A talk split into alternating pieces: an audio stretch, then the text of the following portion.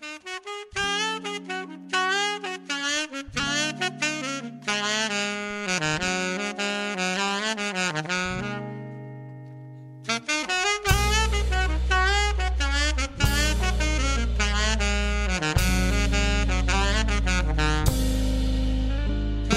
bien bonsoir et bienvenue dans Parlons Art. Aujourd'hui autour de la table nous avons Diluchan pour nous accompagner dans ce quatrième épisode du Face à Face.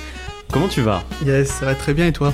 Ça va très très bien. Content d'être dans ce podcast Ouais, ou pas? en vrai, très content. C'est la première fois que je fais ça, et du coup, euh, très content. C'est toujours un exercice un peu nouveau Toujours, pour chacun. Exactement. Mais euh, tu vois, ça va très bien se passer. Ok. Pour ceux qui nous découvrent aujourd'hui, Parlons Art est un podcast qui a pour but de parler d'art en général. Il rentre dans le groupe ILI et vous pouvez nous retrouver sur Instagram et YouTube il.ly.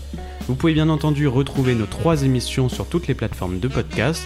Vous avez l'édito qui parle d'actualité et d'une œuvre en particulier, le focus qui a pour but de débattre et de comprendre un sujet que l'on aura choisi, et bien sûr l'épisode du face à face pour un long entretien avec des invités à chaque épisode. Il est donc l'heure de commencer ce quatrième épisode du Face à Face.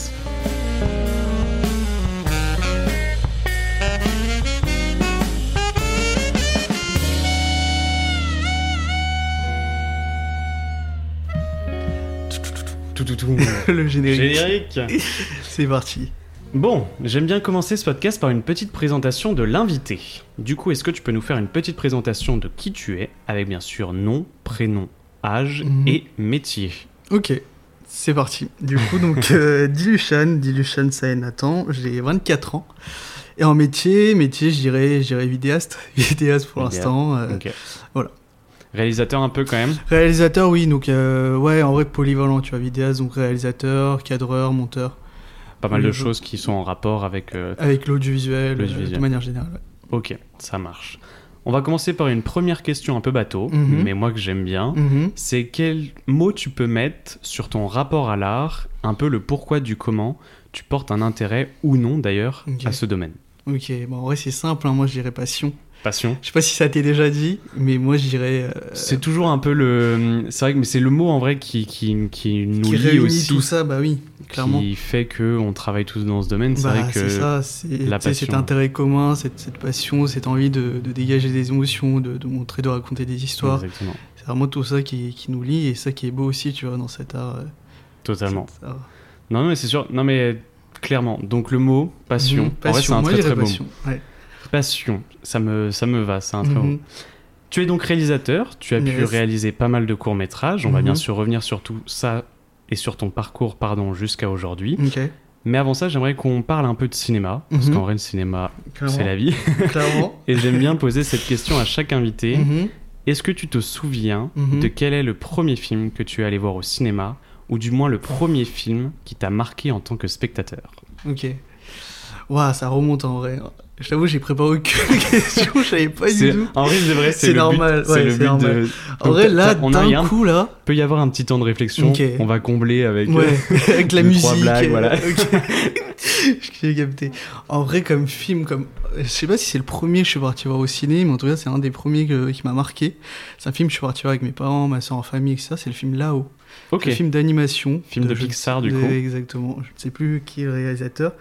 Mais je t'avoue, ça m'avait marqué ce film. J'avais trouvé très touchant. Mm. Et euh, je t'avoue, pour l'époque, bon, ça, ça date, hein, ça, remonte en vrai. T'as de la chance en vrai d'être allé voir euh, ouais, je l'ai vu au cinéma. cinéma, du coup. Parce que Au moi, j'ai jamais eu la chance d'aller voir un Pixar Ah ouais? au ciné. Et en Ok. Vrai, je trouve que il y a tellement une beauté. Mais c'est très dans- beau. dans- C'est très dans beau, les surtout qu'à l'époque, j'avais vu en 3D. Enfin, tu sais, t'es Ah ouais. jeune, du Non, coup, t'es clair. impressionné par tout ça. Tu sais, la 3D, tu mets les lunettes, Ouais, etc. Tout ça, c'était une première expérience pour moi à l'époque.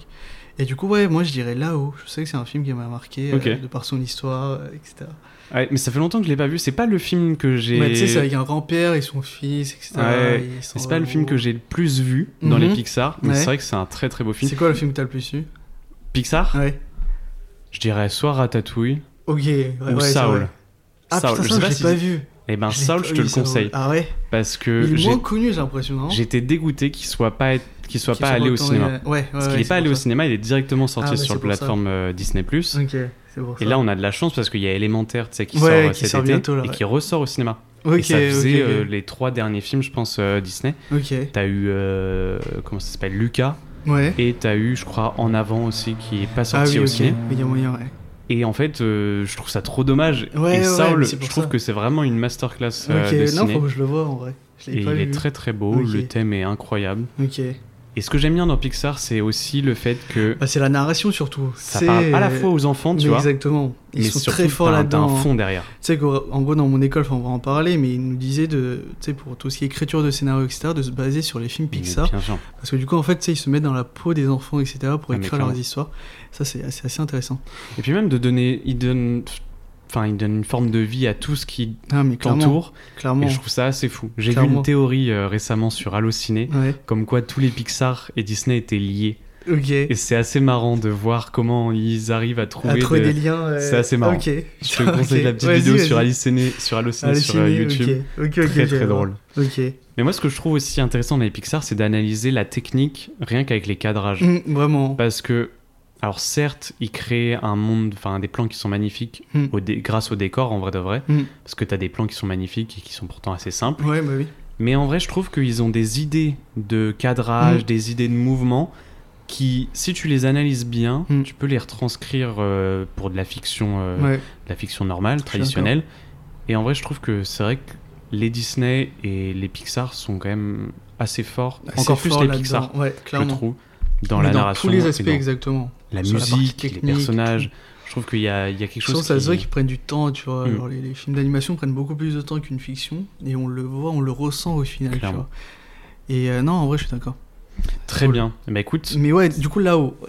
je pense, je que tu sais, c'est la première personne qui se souvient du un de c'est ses vrai, premiers films c'est vu. vrai. Après, je sais, je sais pas si c'est le premier, le tout premier, C'est mais en le premier coup de cœur. C'est le premier coup de cœur qui m'a le marqué. C'est déjà je un souviens encore, exact. Très bien, ça me va. exact. Donc, on va pouvoir s'attaquer à ce pourquoi tu es là. Donc, j'aimerais savoir, euh, bon, qu'on revienne un peu sur tout ton parcours. Mhm, Donc, comme j'ai pu le dire avant, donc tu es réalisateur, si je ne me Mhm. trompe pas, mhm, à l'heure actuelle. Exact. Comment se, euh, pardon, comment se sont passées tes années de bac? Est-ce que tu Mhm. voulais déjà travailler dans le cinéma? Mhm. Comment tu visualisais ton futur à ce Mhm. moment-là? Ok. Alors effectivement, moi, mon, cette, cette envie de taffer dans le cinéma est, est arrivée très jeune. Je dirais même au collège, en 5e, 4e. Pour la petite anecdote, c'était il y a super longtemps. hein. Pour la petite anecdote, euh, du coup, en gros, c'était ouais, c'était un jour où j'avais pas cours. Du coup, je rentre. En fait, de base, je suis quelqu'un de très curieux.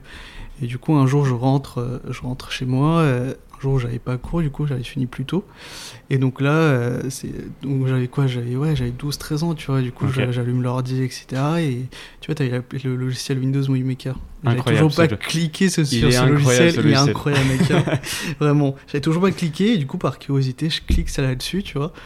Et tu vois, genre, je bidouille, tu sais, par curiosité, je clique à droite, à gauche, et je commence à kiffer le process, tu vois, le process de, de montage, sans montage, même plus de savoir. montage, ouais. Au début, ouais, au début, je voulais être monteur, sans même savoir que ça s'appelle comme ça, etc. Du coup, je prends quelques photos de la famille, je fais des petites euh, bidouilles. Petite Et en vrai, exactement, ouais, des trucs éclatés, tu vois. Aujourd'hui, on en rirait, mais tu vois, Ah, à mais l'époque, c'est- moi, je kiffais un premier, un premier pas qui est Exact. intéressant quand Mais même. vraiment, et puis t'as 12 ans, tu vois, tu dis, waouh, c'est c'est un truc de fou, je suis en train de faire un film, tu vois, alors que c'est rien du tout. et bref, et en vrai, c'est parti de là petit à petit. Du coup, j'en ai. En gros, j'ai fait pendant 8 ans, j'ai fait du piano. Ok. Et du coup, euh, je me filmais avec l'iPad en train Ok. de faire du piano et je le mettais sur YouTube. Du Trop coup, bien. ça permettait de, de fusionner deux passions, entre guillemets, la musique et le montage. Et du coup, ouais, sur Maker, sur Movie Maker, je montais. Et ensuite, je balançais sur YouTube et je, je- j'en parlais à tout le monde au collège, etc. C'est n'importe quoi. Et bref, euh, un youtubeur, mais tu vois, un youtubeur en 2013, tu vois. Et du coup, euh, c'est parti, c'est parti de là, en fait. Cette- Cette envie, cet engouement vers les, les films, le cinéma, plus par curiosité aussi.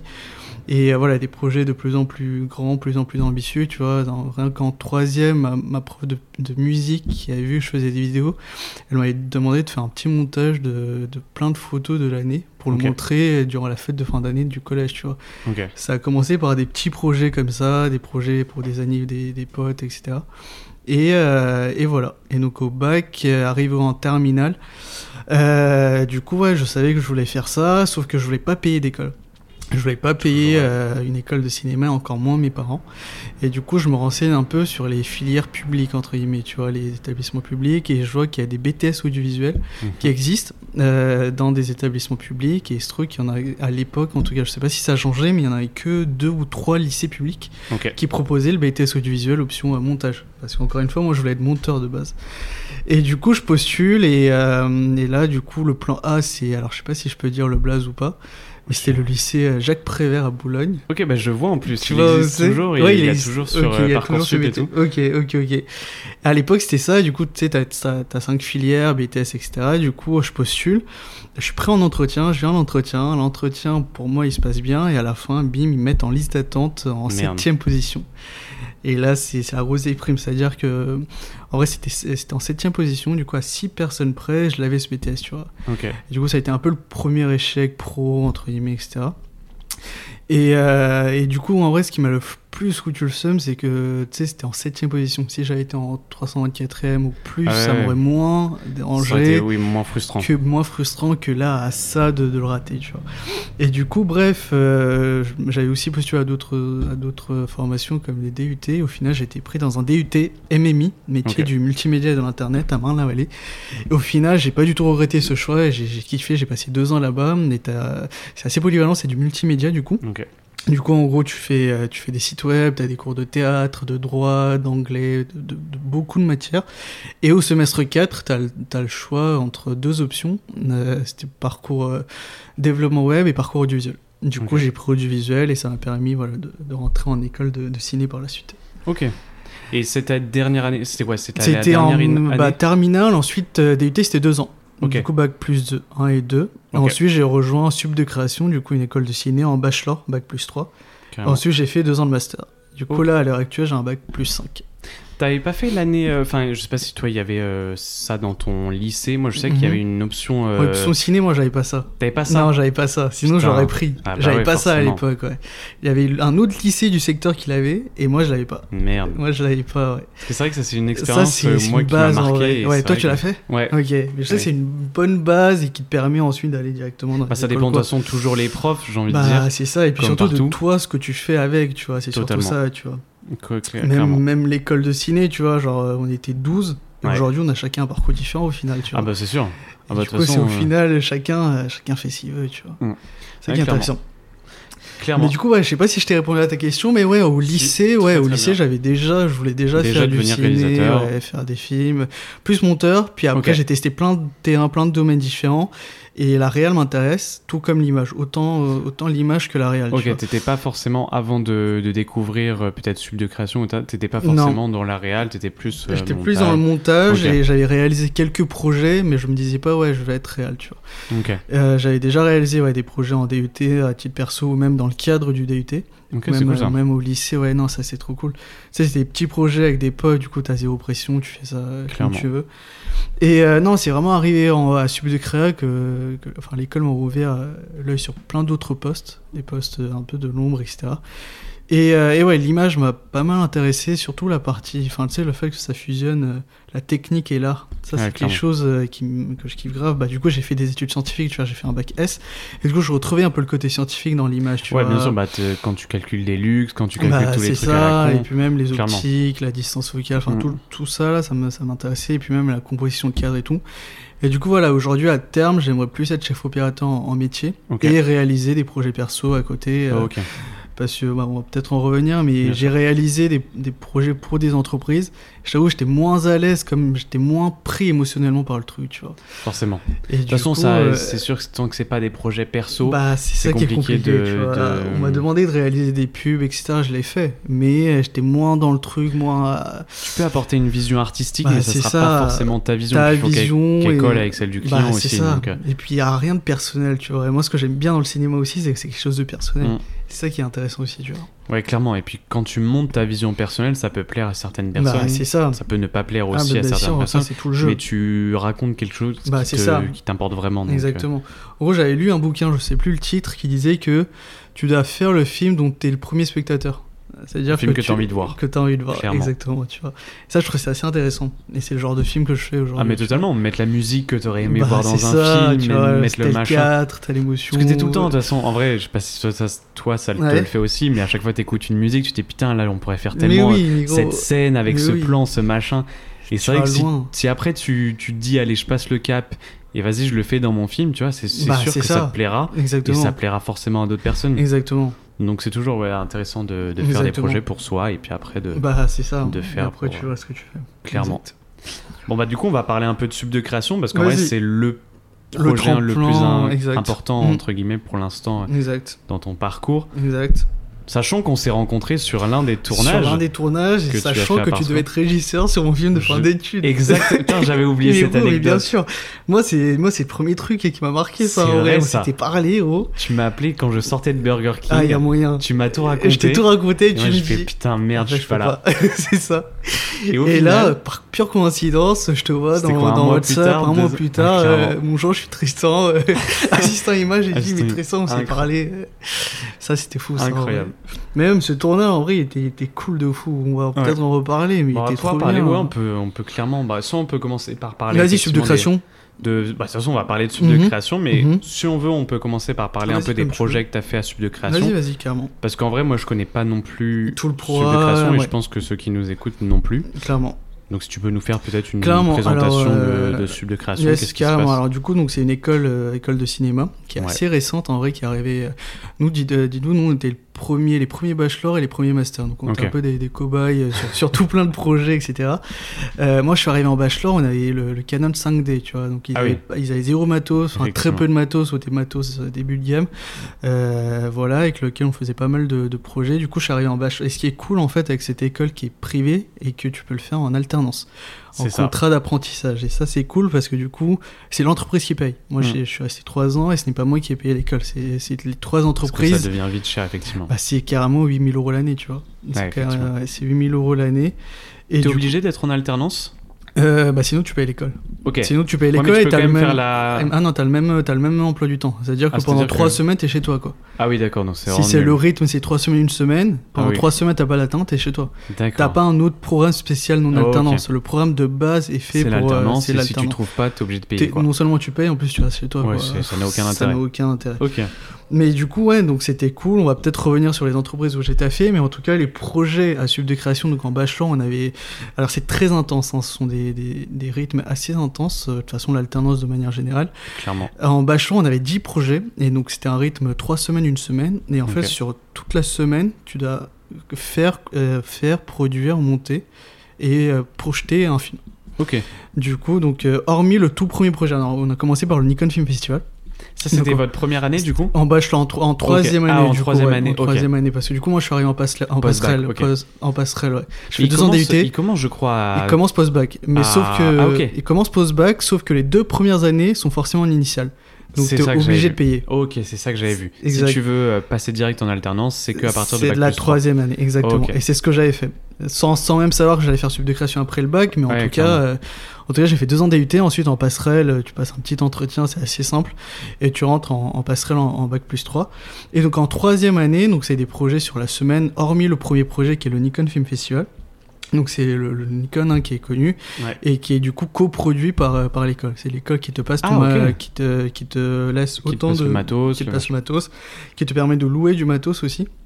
Ça c'était assez intéressant et ça c'est le tout premier projet. Donc ça on- je l'avais fait, donc c'était en 2019 ça, sur le thème d'une génération j'avais réalisé, j'étais partout, j'étais à l'image, euh, euh, à la machinerie, à l'électro et tout, et puis j'ai pu bidouiller, tu vois, j'avais pas, j'avais, c'était assez libre au niveau budget, du coup j'ai pris des autopoles, des mix, des, enfin, beaucoup de matos. Carrément. Et ça, c'était assez cool comme projet. Ensuite, en fait, ce qui est intéressant en bachelor, c'est que tu, tu passes par, euh, par tout plein de thèmes. C'est-à-dire que tu travailles sur euh, la fiction, tout comme le documentaire. Donc, on a eu une semaine sur le documentaire. On a eu une semaine sur l'adaptation d'un poème. On a, eu, euh, on a eu pas mal de travail de montage aussi. On devait monter une bande-annonce, enfin, des scènes type bande-annonce. Enfin, voilà, tu travailles pas mal d'éléments euh, assez généraliste et ça c'était assez cool. Euh, M1 donc euh, pour les projets même donc ce sont des projets on avait cinq films à faire donc c'est vraiment orienté fiction. Euh, le rythme c'était six semaines en entreprise et deux semaines à l'école. Et ce qui était intense c'est que en gros donc t'avais- donc c'était sur les deux semaines de cours où la première semaine tu tournais ton film et la deuxième semaine tu montais ton film Ah oui, et le vendredi tu devais le projeter et Putain, du coup, c'est tu avais marrant, six semaines en alternance où le soir, tu devais taffer, faire tout le casting, faire, euh, faire tout le découpage, enfin Ouais, toute la pré-prod Toute du la pré-prod, projet pour que lundi, arrivé à l'école, tu partes en tournage. Ouais, donc même en fait, quand t'étais pas à l'école, tu bossais tu pour bossais, l'entreprise. exact, pour Enfin, l'école, pour pour l'école. exactement. Et c'était pas Ok. en bachelor. En bachelor, c'était pareil. Parce que du coup, je suis pas rentré en détail, mais par exemple, le, le projet documentaire en bachelor, euh, lundi, par exemple, on te brief. Lundi après, mardi, mardi toute la journée, t'es en pré- pré-prod. Mercredi, tu tournes. Jeudi, t'es en montage. Vendredi matin, tu projettes ton docu. Et vrai, vendredi après, ce- en vrai, c'est très intense, c'est-à-dire que la veille du jeudi vendredi, généralement, on dormait pas. Ouais. Mais c'était c'était hyper formateur. C'était Ah, très bah, formateur euh, d'être dans cette. Ça te permet d'être efficace, de, de Clairement. prendre direct beaucoup d'expérience d'un coup. Exactement. Et ça, c'était trop cool. Carrément. En M1, du coup, c'était c'était sur les 6 semaines. Des projets beaucoup plus ambitieux, de, de durée beaucoup plus longue qu'en bachelor. Et euh, c'est par thème. Du coup, on a fait un film policier, on a fait un film historique, un pilote de série, un film de science-fiction. Et voilà, c'est tout. Ok. C'est 4 films, je crois. Ouais, c'est déjà pas mal vrai. C'est déjà pas mal. Ça et, permet euh, de voir aussi un peu tous les thèmes, ça permet de sortir de ta zone de confort. Bah, clairement, Parce ne que pas faire que... que- des drames ou des. des, des- Parce que c'est ça, c'est le, truc où tu peux vite te, tu te- en tant que réalisateur, tu peux vite te brider Bah, aussi et te t'enfermer dans ton propre truc. Exactement. Là, ça te permet de tester des trucs et tu vas peut-être découvrir. Exactement. des Et tu projets, être des agréablement surpris par un thème, par et ça, c'était cool. Et ce qui est bien, c'est qu'en en M1, du coup, euh, Ouais. le premier jour, la rentrée, en fait, on a fait un tirage au sort pour que en fait les gens tournent dans les postes. En gros, du coup, donc par tirage au sort, on s'est dit vas-y le polar, on a assistant réel donc euh, tirage au sort, un tel Ouais. assistant réel et ainsi de suite, tu vois. Et du coup, en un an, j'ai pu tester plein de métiers différents, tu vois. Sur le polar, j'étais cool. assistant image, j'étais historique, j'étais assistant réel, je connaissais pas du tout. Tu vois, j'étais j'ai fini à la déco, j'ai fait de la régie, enfin tu Ça, vois. c'est- sur- en vrai, ça c'est une ça vraie bonne formation. cool, vraiment, vraiment. En vrai, ça c'était cool, c'était intense, mais en même temps, tu sais, tu, connais rien à la déco, je connaissais rien. Et t'es- t'es- après, t'es bien entouré, tu vois. T'es quand même, ce qui est cool avec Sub de Création, c'est que c'est que des intervenants professionnels. Ça, tu vois, t'as Elvis qui est, Mm. qui, est, qui, est, qui est dans le game, tu vois, et t'as Totalement. Canal il a fait des longs. T'as Thomas qui a bossé à la télé, qui est monteur, les talonneurs, c'est un pro. Enfin, tu vois, t'as que des professionnels, et ça, Ouais, c'est bien cool. Et du coup, on était bien entouré quand même, et ça, Ouais, c'est ce que j'avais remarqué effectivement quand Ouais. j'étais sur le tournage. C'est vrai que tu as l'air d'être vraiment bien on est entouré. très très bien entouré et très bien formé sur le terrain aussi, tu vois. Euh, voilà, donc ça c'était en M1 où tu tournais un peu sur les postes et en M2, du coup, tu as un an pour faire ton film de fin d'études. Et là, tu es en binôme Sur les projets où- sur lesquels je suis arrivé. sur lesquels tu es D'accord. arrivé. Sur lesquels tu es arrivé et du coup, tu étais forcément soit à la réal, soit à l'image par euh, cette fois-ci. Et sur les autres projets, éventuellement, tu pouvais donner des coups de main sur d'autres postes, mais c'était priorisé, priorisé Ton projet à t'es toi. à ton projet où tu es à la réal et à l'image. Ensuite, tu es libre de constituer ton équipe, tu vois. Ok. Du coup, c'était vraiment beaucoup plus professionnalisant parce que du coup, c'était un casting non pas que pour les comédiens, mais aussi pour l'équipe technique. Bon, mon film de fin d'études, du coup, on est parti chercher des maquilleurs, des maquilleuses, la régie, la déco, enfin, tu vois. Mm. Tous ces, tous ces postes-là, l'année d'avant, c'était nous qui tournions dans les, dans les postes. Entre vous. ouais. Entre nous, là en M2, l'idée c'était d'élargir le réseau, parce que du coup c'est la dernière Mm. année, tu vois. Et, euh, mais, et ça, j'ai beaucoup plus aimé parce que du coup, tu t'entoures de professionnels. Tu vois, la, la maquilleuse que j'avais sur mon film, c'est quelqu'un qui a le statut depuis longtemps, qui est vraiment dans le, dans, dans le, dans le game, enfin, tu vois.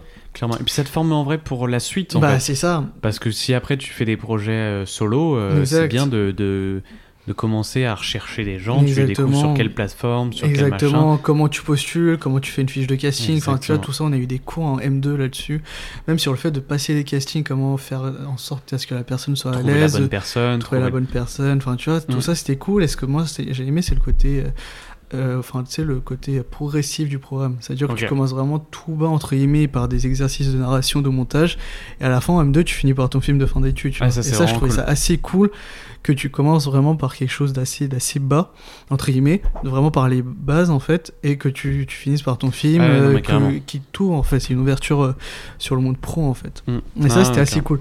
Non franchement je suis très content de l'école malgré le fait que ce soit quand même une, une base et ça je l'ai compris et remarqué après en sortant d'école Ouais. c'est que ce qu'il faut savoir c'est qu'en sortant d'école t'es pas du tout t'es tout sauf réalisateur ou chef opérateur ou quoi que un ce peu soit le tu problème de, de ces écoles, c'est que ça te fait penser que ça va être Exact- la même chose quand tu vas sortir. Mais Et en fait, t'arrives dans tout. le monde du travail, vraiment. Et, Et malgré là- le fait que. C'est fou parce que malgré le fait que t'aies fait de l'alternance, malgré le fait que t'aies fait énormément de projets, Et non, et ça suffit quand même à- euh, T'arrives quand même très bas au niveau de l'échelle de et c'est ce qu'on m'a fait comprendre. Là, on peut en parler, mais là, j'ai récemment, du coup, j'ai fait un tournage pour une série. Ouais. Et là, le deuxième, il est venu me voir, il m'a fait, là, tu connais vraiment 1% de la réalité, tu vois. c'est fou ça. Il m'a vraiment dit ça premier degré et genre ça m'a marqué, tu vois. Et en Ah, soi, il a pas tort, tu vois, parce que en vrai cool tout le jargon, t'as plein de choses à apprendre. j'ai plein de choses à apprendre. Mais effectivement, ça peut être Mais un en peu même frustrant. temps, c'est un peu frustrant parce que tu dis, vas-y, j'ai fait trois ans, j'étais fait trois ans en alternant, machin, et à l'école, on te vendurait en disant, ouais, la Black Mass, c'est la caméra de, de ciné. Ouais, c'est ça du le tout. problème. Pas du tout, parce que, ouais, du coup, l'Alexa Mini, je savais pas l'allumer, tu vois, pour te dire. Ouais, c'est un peu Et du coup, c'est RVZ parce que ouais, du coup, après l'école, j'ai fait un stage en location de, de matériel de, de cinéma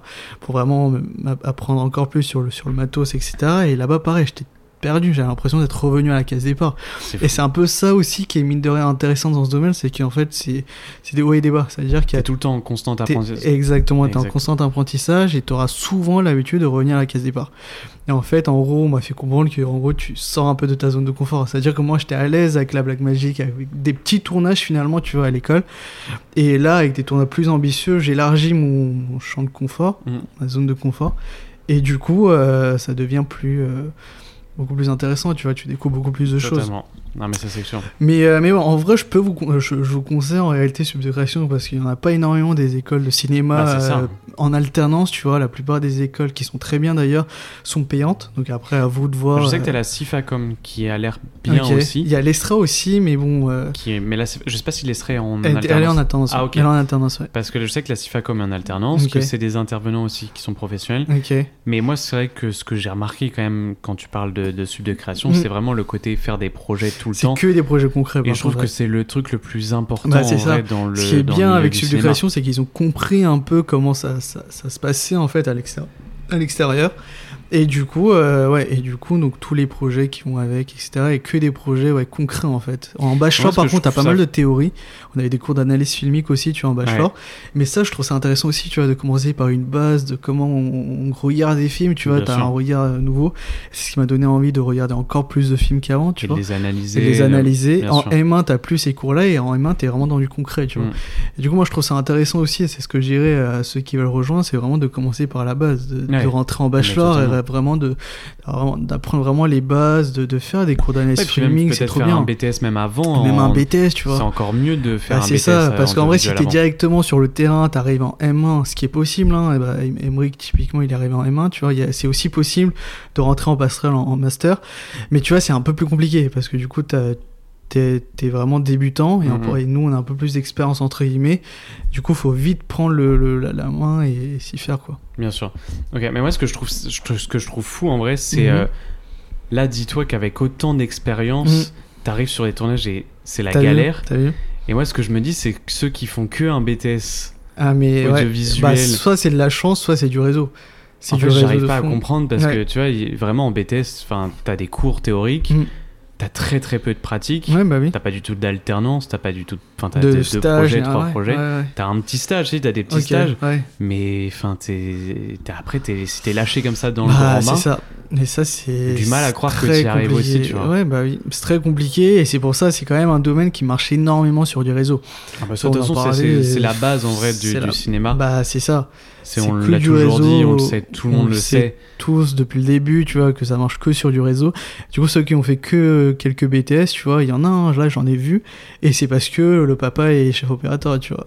Clairement. C'est- vraiment une vraie histoire. hein. Genre, Ouais. une, une personne que j'ai rencontrée en tournage qui a fait que deux ans de BTS et là, elle, elle- elle est sur des plateaux, etc. C'est parce que un tel et connaît un tel, etc. Tu vois. Forcément. Et puis Forcément. ils prennent de l'assurance au fur et à mesure. J'imagine Bah, que ça. son premier tournage, il devait pas être super à Bah, l'aise. c'est ça. Et après, Mais petit à petit. En fait, il faut réussir à trouver des personnes qui vont te faire confiance, qui Exactement. vont te laisser te rater, Exactement. parce qu'ils savent euh, la réalité du terrain. Exactement. Et au fur et à mesure, tu vas Et prendre qui de te donne confiance en toi aussi, tu vois. Qui dit, Parce que vas-y, forcément, en faisant des tournages comme Mais t'as fait, oui, ça te, mais ça te, gros, ça nique te, la ça confiance. te quoi. décourage de fou. Tu dis, c'est, bah en oui, fait, parce que du coup là on en a pas parlé, mais du coup ouais j'ai fait une, série là du coup pour, pour W9 et c'était très compliqué parce que du coup j'étais revenu entre guillemets à la case départ où j'étais troisième assistant image, je connaissais rien, je connaissais pas du tout le métier. Mm. et du coup on m'a voilà on m'a mis sur ce projet. Et euh, voilà beaucoup de tâches, t'as beaucoup de pression aussi tu vois sur, sur des vrais plateaux de cinéma, j'ai c'est ce que j'ai remarqué aussi c'est que t'as énormément de pression. Ouais. et t'es jugé aussi tu vois. C'est Ah bah, aussi ça totalement. le, le game du truc, c'est que le fait qu'on te rappelle, c'est basé sur du jugement. C'est-à-dire que tu dois être bon, drôle, que t'es la tchatch, etc. Et c'est Ouais. vraiment si et seulement si qu'on te rappelle, tu vois. C'est fou ça. Ça, ouais, ça, ça m'a un peu. euh, Ouais. C'était un peu découragé. Bah, bon, faut pas que ça. ça te décourage en vrai. oui, je pense que bah non. c'est un tournage parmi euh, tant d'autres. Bah, c'est ça, surtout Faut que. juste trouver les bons. Bah, c'est ça. Et en vrai, je pense que c'est même important de le dire euh, pour les auditeurs. En Exactement, vrai, tous les que en tournages vrai, ne se passent pas comme ça. Ça se passe pas comme ça. Heureusement. Exactement. Vous aurez des tournages beaucoup plus intenses, d'autres moins intenses, d'autres où il y a une meilleure ambiance, d'autres où il y a il y a une ambiance de merde. Voilà, exactement. On va pas se mentir.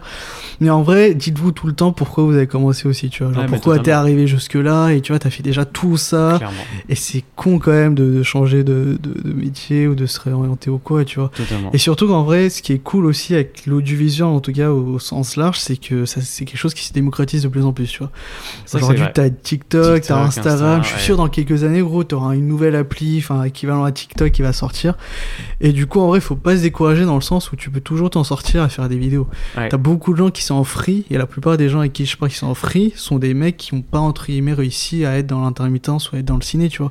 Et pourtant, aujourd'hui, ils font des, des bêtes de Avoir ce pub, que, ouais, des bêtes ce de envie de clips. faire en fait après. C'est aussi ça, tu vois. sûr. Parce que si t'as vraiment envie de rentrer dans le milieu du cinéma, Mhm. tu vas être obligé de passer en vrai Par l'intermittence, t'es Par sûr. l'intermittence. T'es- C'est sûr. Parce que oui, être vidéaste en vrai, tout le monde entre guillemets peut y Mhm, arriver mhm, en, mhm. en prenant le temps, en faisant ses Exactement, en quelques perso et tout. années, exactement. Mais le cinéma, Mais c'est le différent. cinéma, c'est quand même assez compliqué. C'est beaucoup c'est plus compliqué. que- Et ouais, et ça, il y a une différence du coup entre, entre vidéaste et cinéaste. Ça, je l'ai appris à l'école, tu vois. Vidéaste, c'est vraiment plus orienté entreprise, je dirais. C'est vraiment cadreur, monteur, mais avec des configs très légères et vraiment orienté réseaux sociaux des entreprises, B2B, B2C, etc. Et ensuite, à cinéaste, du coup, cinéaste, où c'est vraiment le cinéma, quoi. Ouais, totalement.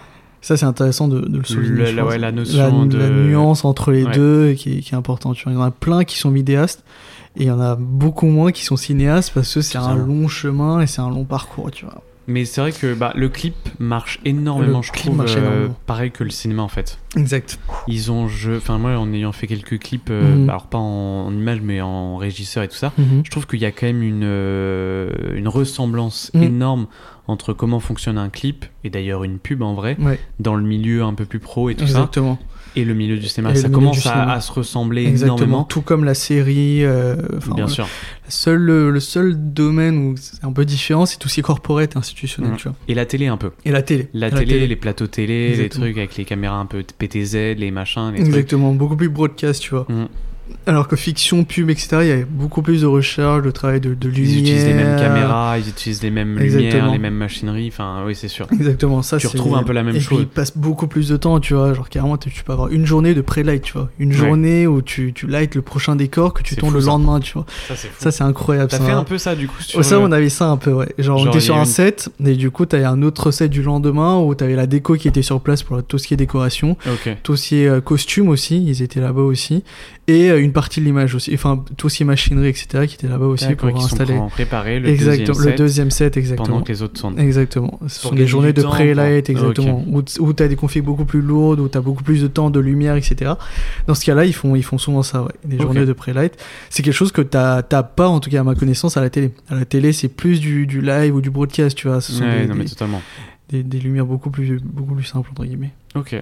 Bah écoute, cette, euh, cette expérience en vrai, Ouais, T'auras bah, en vrai, ça a été choses. formateur, tu vois, parce que du coup, maintenant, je sais ce que c'est le métier de troisième, tu vois.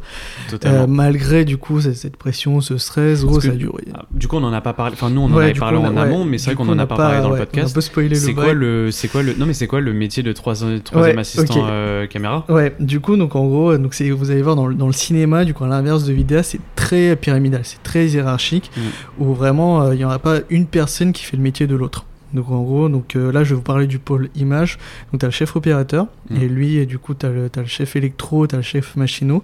Eux trois, ils sont assez complémentaires, ils travaillent ensemble, etc. Et puis en, en dessous de, de chacun, du coup, ils ont des assistants. Et en fait, chaque assistant a des tâches et des missions, des responsabilités différentes. Mm. Donc tu as le premier assistant image.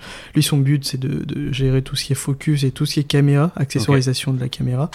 Deuxième, il s'occupe essentiellement du backup, de donc tout ce qui est oui, backup et, euh, et tout ce qui est euh, toutes les petites tâches aussi. Il est assez complémentaire de la- de- du troisième assistant. Donc par exemple, par exemple, faire des marquages au sol, par exemple. Ah oui, euh, pour les le- comédiens. pour les comédiens, pour le focus, pour faire les pour le focus. focus, tout ce qui est changement d'optique, c'est lui. Donc euh, Ah, le aussi. premier, il dit ouais, il me faut le 50, donc c'est lui qui va chercher le 50. Euh, et essentiellement, il y a le backup aussi. Et lui, il aide aussi le troisième. En gros, en fait, c'est très pyramidal, c'est-à-dire que si le- il n'y a pas de troisième sur le plateau, c'est le deuxième qui doit faire et le métier de troisième et le métier de second. S'il n'y a pas de second ni de troisième, c'est le premier qui doit tout. faire le deuxième, le métier de deuxième, troisième. Troisième, c'est quoi? C'est la personne qui s'occupe de tout ce qui est retour vidéo. On l'appelle aussi assistant vidéo ou chef opérateur chef opérateur de prise de vue adjoint, je crois. Ok. Ça dépend des conventions, etc. Ouais, bien sûr.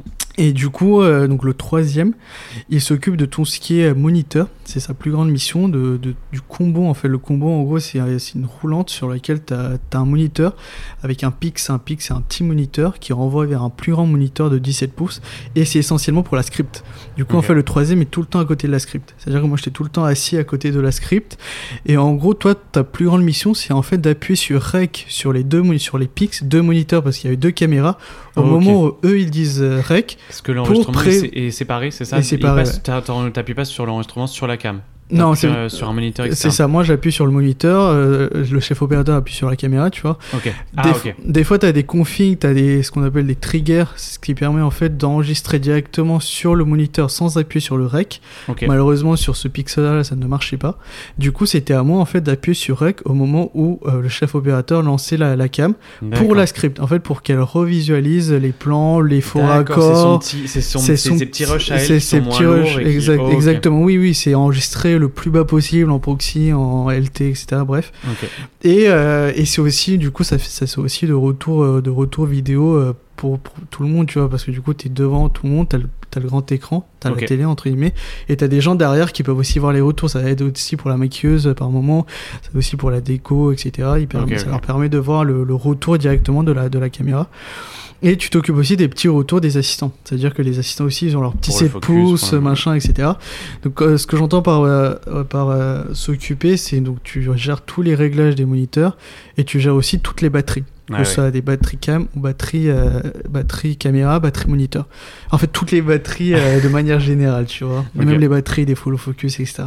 Et ça, pour le coup, c'était la plus grosse pression. Parce que du coup, t'as, t'as, en fait, t'as beaucoup de choses Tout soit chargé en fait. tout soit chargé, tout soit plein. euh, toutes les 5 minutes, j'allais checker auprès des assistants si tu sais, appuies sur le bouton pour s'il n'y a pas besoin de changer. Et tu dois changer en 2-2. C'est-à-dire Ah, que ouais. dès qu'ils disent cut, tac, tu dois changer. Et avant qu'ils disent moteur, tu fini de changer et de refaire les réglages du moniteur. Parce qu'entre un, entre la- le, le moniteur qui s'éteint et se rallume, les paramètres ne sont pas enregistrés, tu vois. Ok, ouais, putain. Du coup, tu as tout ça, et en plus de ça, tu dois appuyer sur REC, euh, sur les combos, sur les pics, et des fois, tu as, la t'as la script qui, qui, qui veut voir un truc, du coup, tu dois retourner dans les rushs, du coup, tu as un petit carnet où tu notes le numéro de la séquence par rapport au clap, ainsi que le numéro de la séquence enregistré sur le pix, donc tu as tout le temps un carnet sur toi.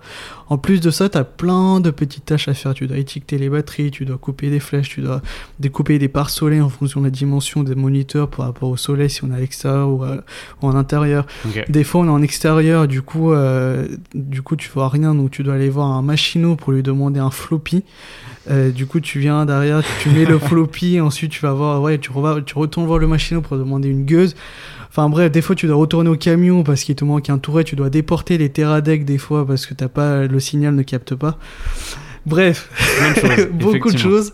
En tant que troisième, en vrai, je trouve que tu as beaucoup de, de tâches, de, responsabilités responsa- aussi. de responsabilités, et tout ça en très peu de temps. Ouais. Sinon, tu te fais engueuler, je t'avoue. Ah, ça, c'est abusé. C'est-à-dire qu'à 8 ans, on te dit de faire ça, ça, ça, ça, ça. À 20 ans, on vient te voir, on te dit alors, t'as étiqueté les batteries. Tu lui fais comprendre que. En fait, moi, je découvrais. Dis-toi tout ce que je t'ai dit. Aujourd'hui, je suis un peu plus à l'aise. Premier jour, je comprenais rien. Comprenais Il me rien. disait vas-y mets-moi et tous les câbles aussi tu vois tout euh, tout ce qui est alimentation et chaque moniteur a une alimentation spéciale. Tu peux Ah, pas ça, mettre un fou, ça. 24 volts sur euh, un moniteur qui en demande que 10 sinon tu abîmes le, le moniteur. et pareil pour tout ce qui est câbles les SDI 1 2 des fois on était sur un seul moniteur du coup tu dois vite changer de câble en très peu de temps. Et pareil les câbles c'était un, un bourbier tu vois t'en as 40 000 euh, t'as deux tout ça en deux en deux caméras tu vois. Du coup tout était dédoublé la batterie etc Bref, beaucoup de, beaucoup de taf et euh, très vite. Et Mais ça. Mais c'était cool, c'était cool T'as parce que du coup, t'apprends beaucoup de choses, t'observes aussi, tu vois, comment ça marche. Et c'est un peu ça la réalité. Le métier troisième, c'est c'est ça, tu vois, c'est t'aides au bon fonctionnement, tu vois, sans tes flèches. Le premier, il galère à faire le point, tu vois. Sans étiqueter fou, les batteries, euh, tu ne sais pas combien de batteries il y avait. Au retour, ça peut être une galère, tu vois. Tu mets Ouais. sur 8, 2 sur 8. Machin, tout ce qui est euh, enregistrement des pics, sans toi, la script, elle galère, tu vois, elle Ouais, se souvient pas de tout. Du coup, c'est c'est aussi gratifiant dans le sens où t'es stagiaire. Bon, du coup, j'étais stagiaire, mais t'as quand même des responsabilités. et tu gères quand même le moniteur du réel aussi, Mm. tu vois. Donc, t'es- t'es souvent aussi à côté du réel pour voir s'il n'y a pas de problème sur le moniteur. Donc, ça aussi, c'est gratifiant, tu vois. C'est formateur, mais voilà, attendez-vous à ce que ce soit très intense, très, très soutenu, à un, un rythme très dense.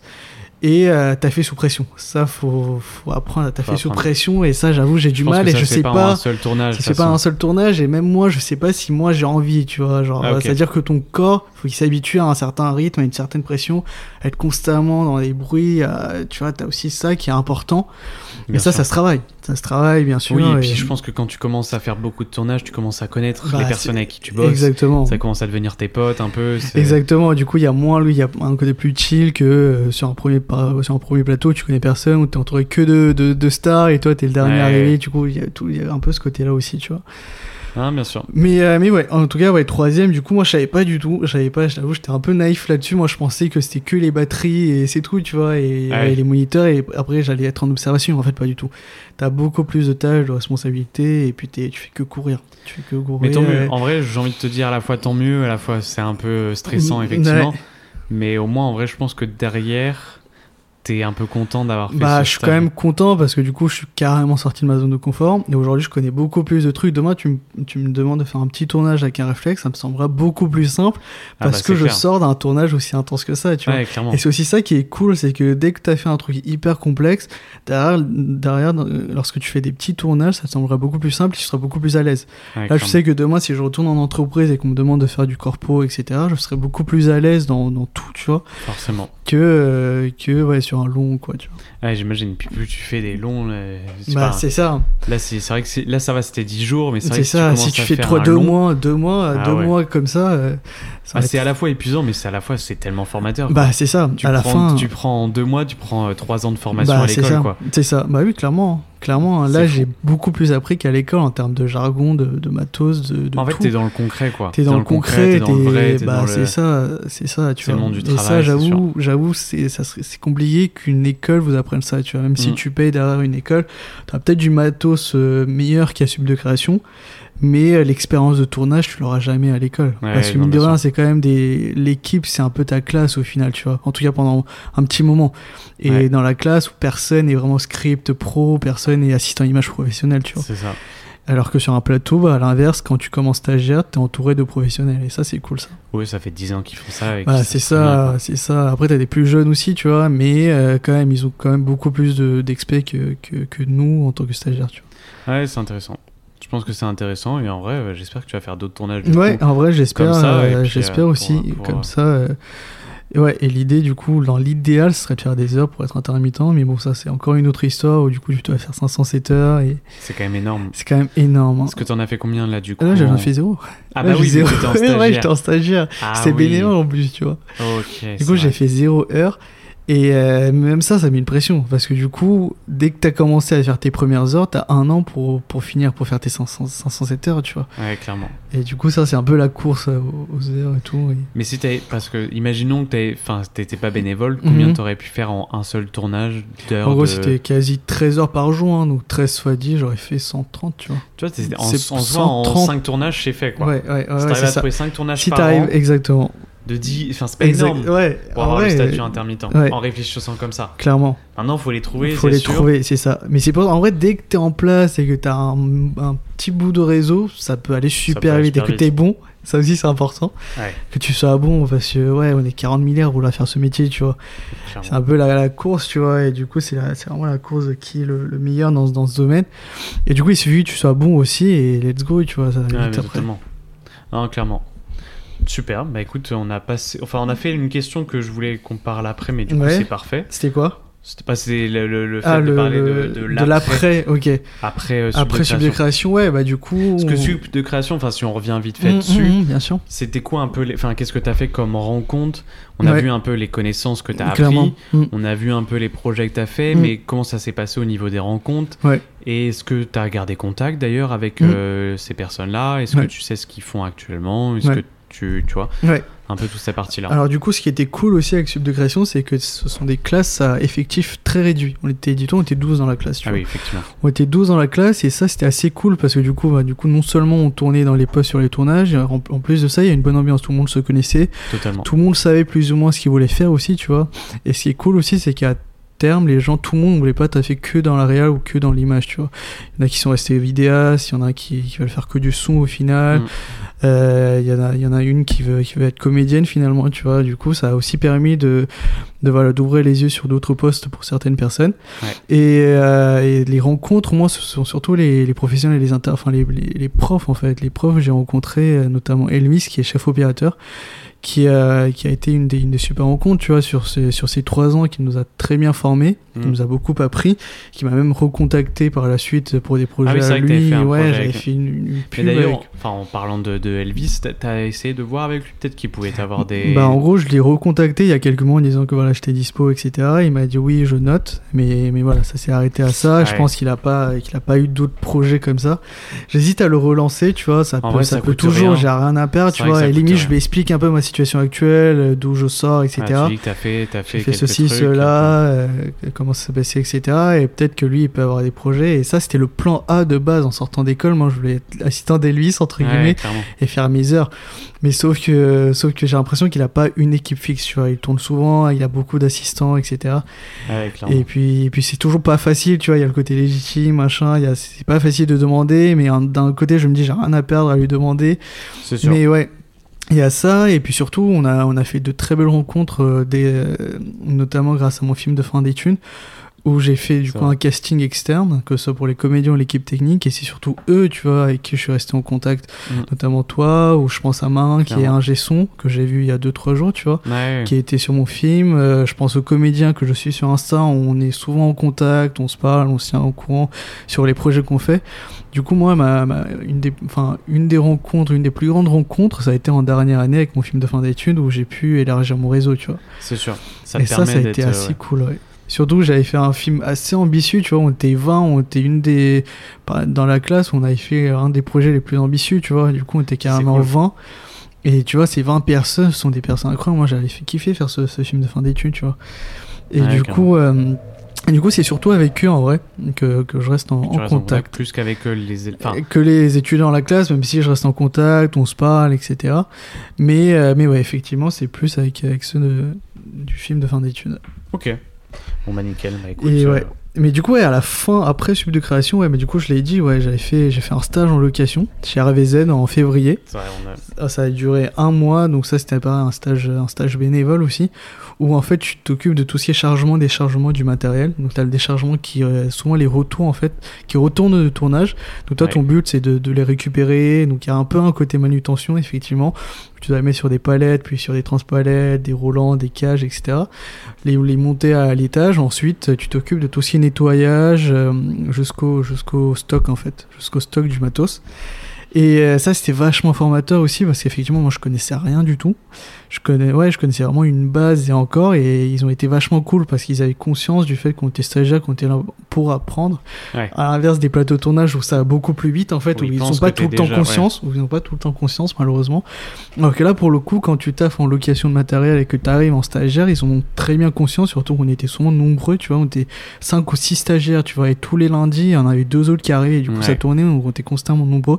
Donc, du coup, ils avaient cette conscience-là, ça a été très formateur, et j'ai appris énormément de choses là-bas, et c'est tout bête, hein. tu dis, ouais, je dois nettoyer des moniteurs, mais mine de rien, t'apprends quand même les chaque boutons, chaque. Exactement, tout ce qui est tension aussi, tu vois, les, les batteries, et ça, ça m'a aidé sur ce, sur ce tournage-là, tu vois. Quel moniteur, on parlait de Small HD, je connaissais déjà ce moniteur parce que chez RVZ, j'avais nettoyé la dalle de ce moniteur, tu vois. Ouais. Et pareil pour les câbles, tu passes une semaine, en gros, c'est 4 semaines de, de stage, de formation, entre guillemets. Et euh, sur les 4 semaines, tu as une semaine à la caméra, où tu es uniquement à la caméra et non pas au moniteur et aux autres euh, matos, où tu gères en fait tout ce qui est, tout ce qui est caméra, tout ce qui est accessoirisation de caméra, etc. tous les câbles qui vont avec, etc. Ça, c'était assez cool aussi. Et puis, on a eu des formations aussi. On a eu euh, une journée formation sur la pellicule. Ok. Donc, comment, euh, comment, Ouais, voilà, ça c'est intéressant. comment loader une pellicule. euh, ouais, non, ouais, ça, c'était vachement cool. On a eu une formation sur les filtres aussi, sur tous les types de filtres qui existent, les polas, les, les- leurs utilités, quand les utiliser, quand les utiliser, etc. Ça, c'était assez cool aussi. Et puis, ouais, et puis même chez RVZ, j'ai fait énormément de, de, de- de rencontres, tu vois, de réseaux. Et ça, c'était assez cool aussi parce que du coup, ce sont des assistants qui viennent euh, sur les bancs d'essai. Et du coup, toi, des fois, tu peux aller leur parler, les aider, etc. Et ça, c'est cool. fou que, enfin, malgré tout ça, quand même, Mm. Que on dise. il y a- il y ait pas eu de, tu vois, de, ouais, de déclic. c'est quand même la galère Ouais, après. ouais, c'est la. En fait, c'est la réalité du Ah, truc. mais clairement, en fait, t'as tu vois, beau c'est que tu sais charbonner que- et que. Bah, après, je me dis tôt ou tard, ça va décoller, tu vois. Mais. De toute façon, il faut continuer à y croire, il faut Bah, continuer à faire. bah, et c'est puis, euh, ça, tu vois. C'est ça. Et puis, euh, mais c'est vrai que c'est la grosse galère. C'est la grosse galère, surtout que ce que j'ai encore plus réalisé, c'est qu'on est vraiment nombreux. hein. Tu Ah, vas voir, ça. si tu vas chez RVZ, tu verras qu'on est énormément, euh, on est très nombreux à vouloir faire ce métier, que ce soit à l'image ou à la réal. Il y en a beaucoup qui passent par, euh, par euh, la case location de matériel pour apprendre, pour apprendre à gérer le matos. Et euh, tu vois, on est nombreux, que ce soit ceux qui sont encore en études, ceux qui ont fini les études, ceux qui, ceux qui euh, pendant un an et demi sont au chômage et qui reviennent après. Enfin, tu vois, on est nombreux et de tout âge. Tu vois, t'avais des gens. Il y avait un, un mec en stagiaire, il avait 35 ans, tu vois, Ouais. comme quelqu'un qui avait 19 ans, qui avait fini. euh, Il une personne qui a été prise en stage, elle venait de finir son bac, tu vois, elle a Ok. fini son lycée. ouais, et là, directement, c'est directement ouais, lancé dans le truc. directement lancé dans le truc, tu vois. Du coup, en vrai, il n'y a pas vraiment d'âge. Mais mais faut aussi prendre conscience qu'on est nombreux, tu vois Ouais, ça se qu'on est pas. très euh, nombreux et que ça se fait pas personne t'attend déjà. hein. Non, personne que- t'attend et personne va t'appeler non plus, tu vois. C'est ça, déjà. foutent de toi. Et même quand t'es appelé, c'est même pas sûr qu'ils te gardent, quoi. Non, Putain, mais ça, non, c'est fou, ça. c'est abusé. Mais c'est pour ça, c'est basé sur le jugement. Et ça, je Mm. suis pas très d'accord avec ce, ce concept, tu vois. Mais bon, C'est un c'est truc comme ça, tu de vois. plus en plus, effectivement. c'est ça. Et t'es t'es jugé en fait. Ça veut dire que faut que tu sois drôle. Enfin, en, en fait, il y a en plus du savoir-faire, il y a aussi le savoir-être qui, est- Mm. qui est très important, tu vois.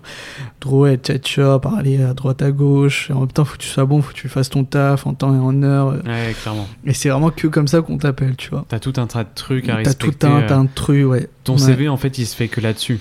Bah, c'est ça. de. Enfin, en fait, t'as pas de tu CV. regardes hein. pas de, de bah qu'est-ce non. que t'as fait comme étude, qu'est-ce qu'ils s'en ton foutent. CV, c'est toi et ton numéro de téléphone le dernier jour, tu vois. C'est ça. Et après, ils t'appellent ou ils t'appellent pas, mais t'as pas le CV. Là, j'ai envoyé aucun dingue. CV. Là, la série, ils, sa- ils savaient pas qui j'étais en vrai. Bah je leur ai dit, j'ai fait subdécréation, je suis sorti d'RVZ. Ils m'ont pris, tu vois. Ils s'en Ouais. foutent, tu vois. Oui, c'est ça, t'aurais rien fait, ils auraient dit ok. Voilà, euh, c'est ça, tu vois. Après, bah, c'est ça qui est fou, tu vois. Ça se trouve, ils connaissent même pas sub de création. Enfin, en fait, c'est des trucs euh, où bah, tu, fais- vois, ils se disent, ouais, il a fait une école de ciné, ok, il a un côté un peu plus légitime, entre guillemets, même si moi je suis pas forcément d'accord avec ça, tu Ouais, vois. non, clairement. Parce qu'en vrai, pff, c'est pas parce que t'es sorti d'école, parce que regarde, moi je suis sorti d'école, à l'heure actuelle c'est pareil, tu vois. Mm, mm. Oui, effectivement, ça dépend de lesquels. Et euh, mais ouais, mais ça c'est fou aussi, c'est que sur la plupart des tournages, même, enfin même chez RVZ, 80% des gens sortent de 3IS. Je sais pas si tu connais l'école. Ouais, je connais 3 Et genre 80% des gens, ça s'est abusé. Alors je ne sais pas ce qu'elle a cette école, hormis Mais le fait qu'elle est, j'ai l'impression qu'elle est vraiment très très bien. Ok. La plupart des gens qui sont restés en, en CDI chez RVZ ou là en stage, bah Baptiste typiquement, il est sorti de 3IS, tu vois. Ok. Ah ouais, donc. Mais du euh, coup, ouais, je sais qu'ils ont la, la, la- l'Alexa Mini, tu vois, pour des projets et tout. Ça reste une école privée que tu fais pas en alternance. Et euh, Ouais. mais, mais sinon, ouais, j'ai l'impression, coup, ouais, il y a quand même quelque chose, euh, quelque chose qui se passe là-bas, tu vois. C'est un peu comme si tu sortais de la Fémis ou Bah, c'est ça, c'est ça. Bah, en fait, j'ai l'impression que c'est un peu la meilleure école privée en bas de la Fémis et Louis Lumière qui sont, Ok, euh, qui sont publiques, vois. publiques.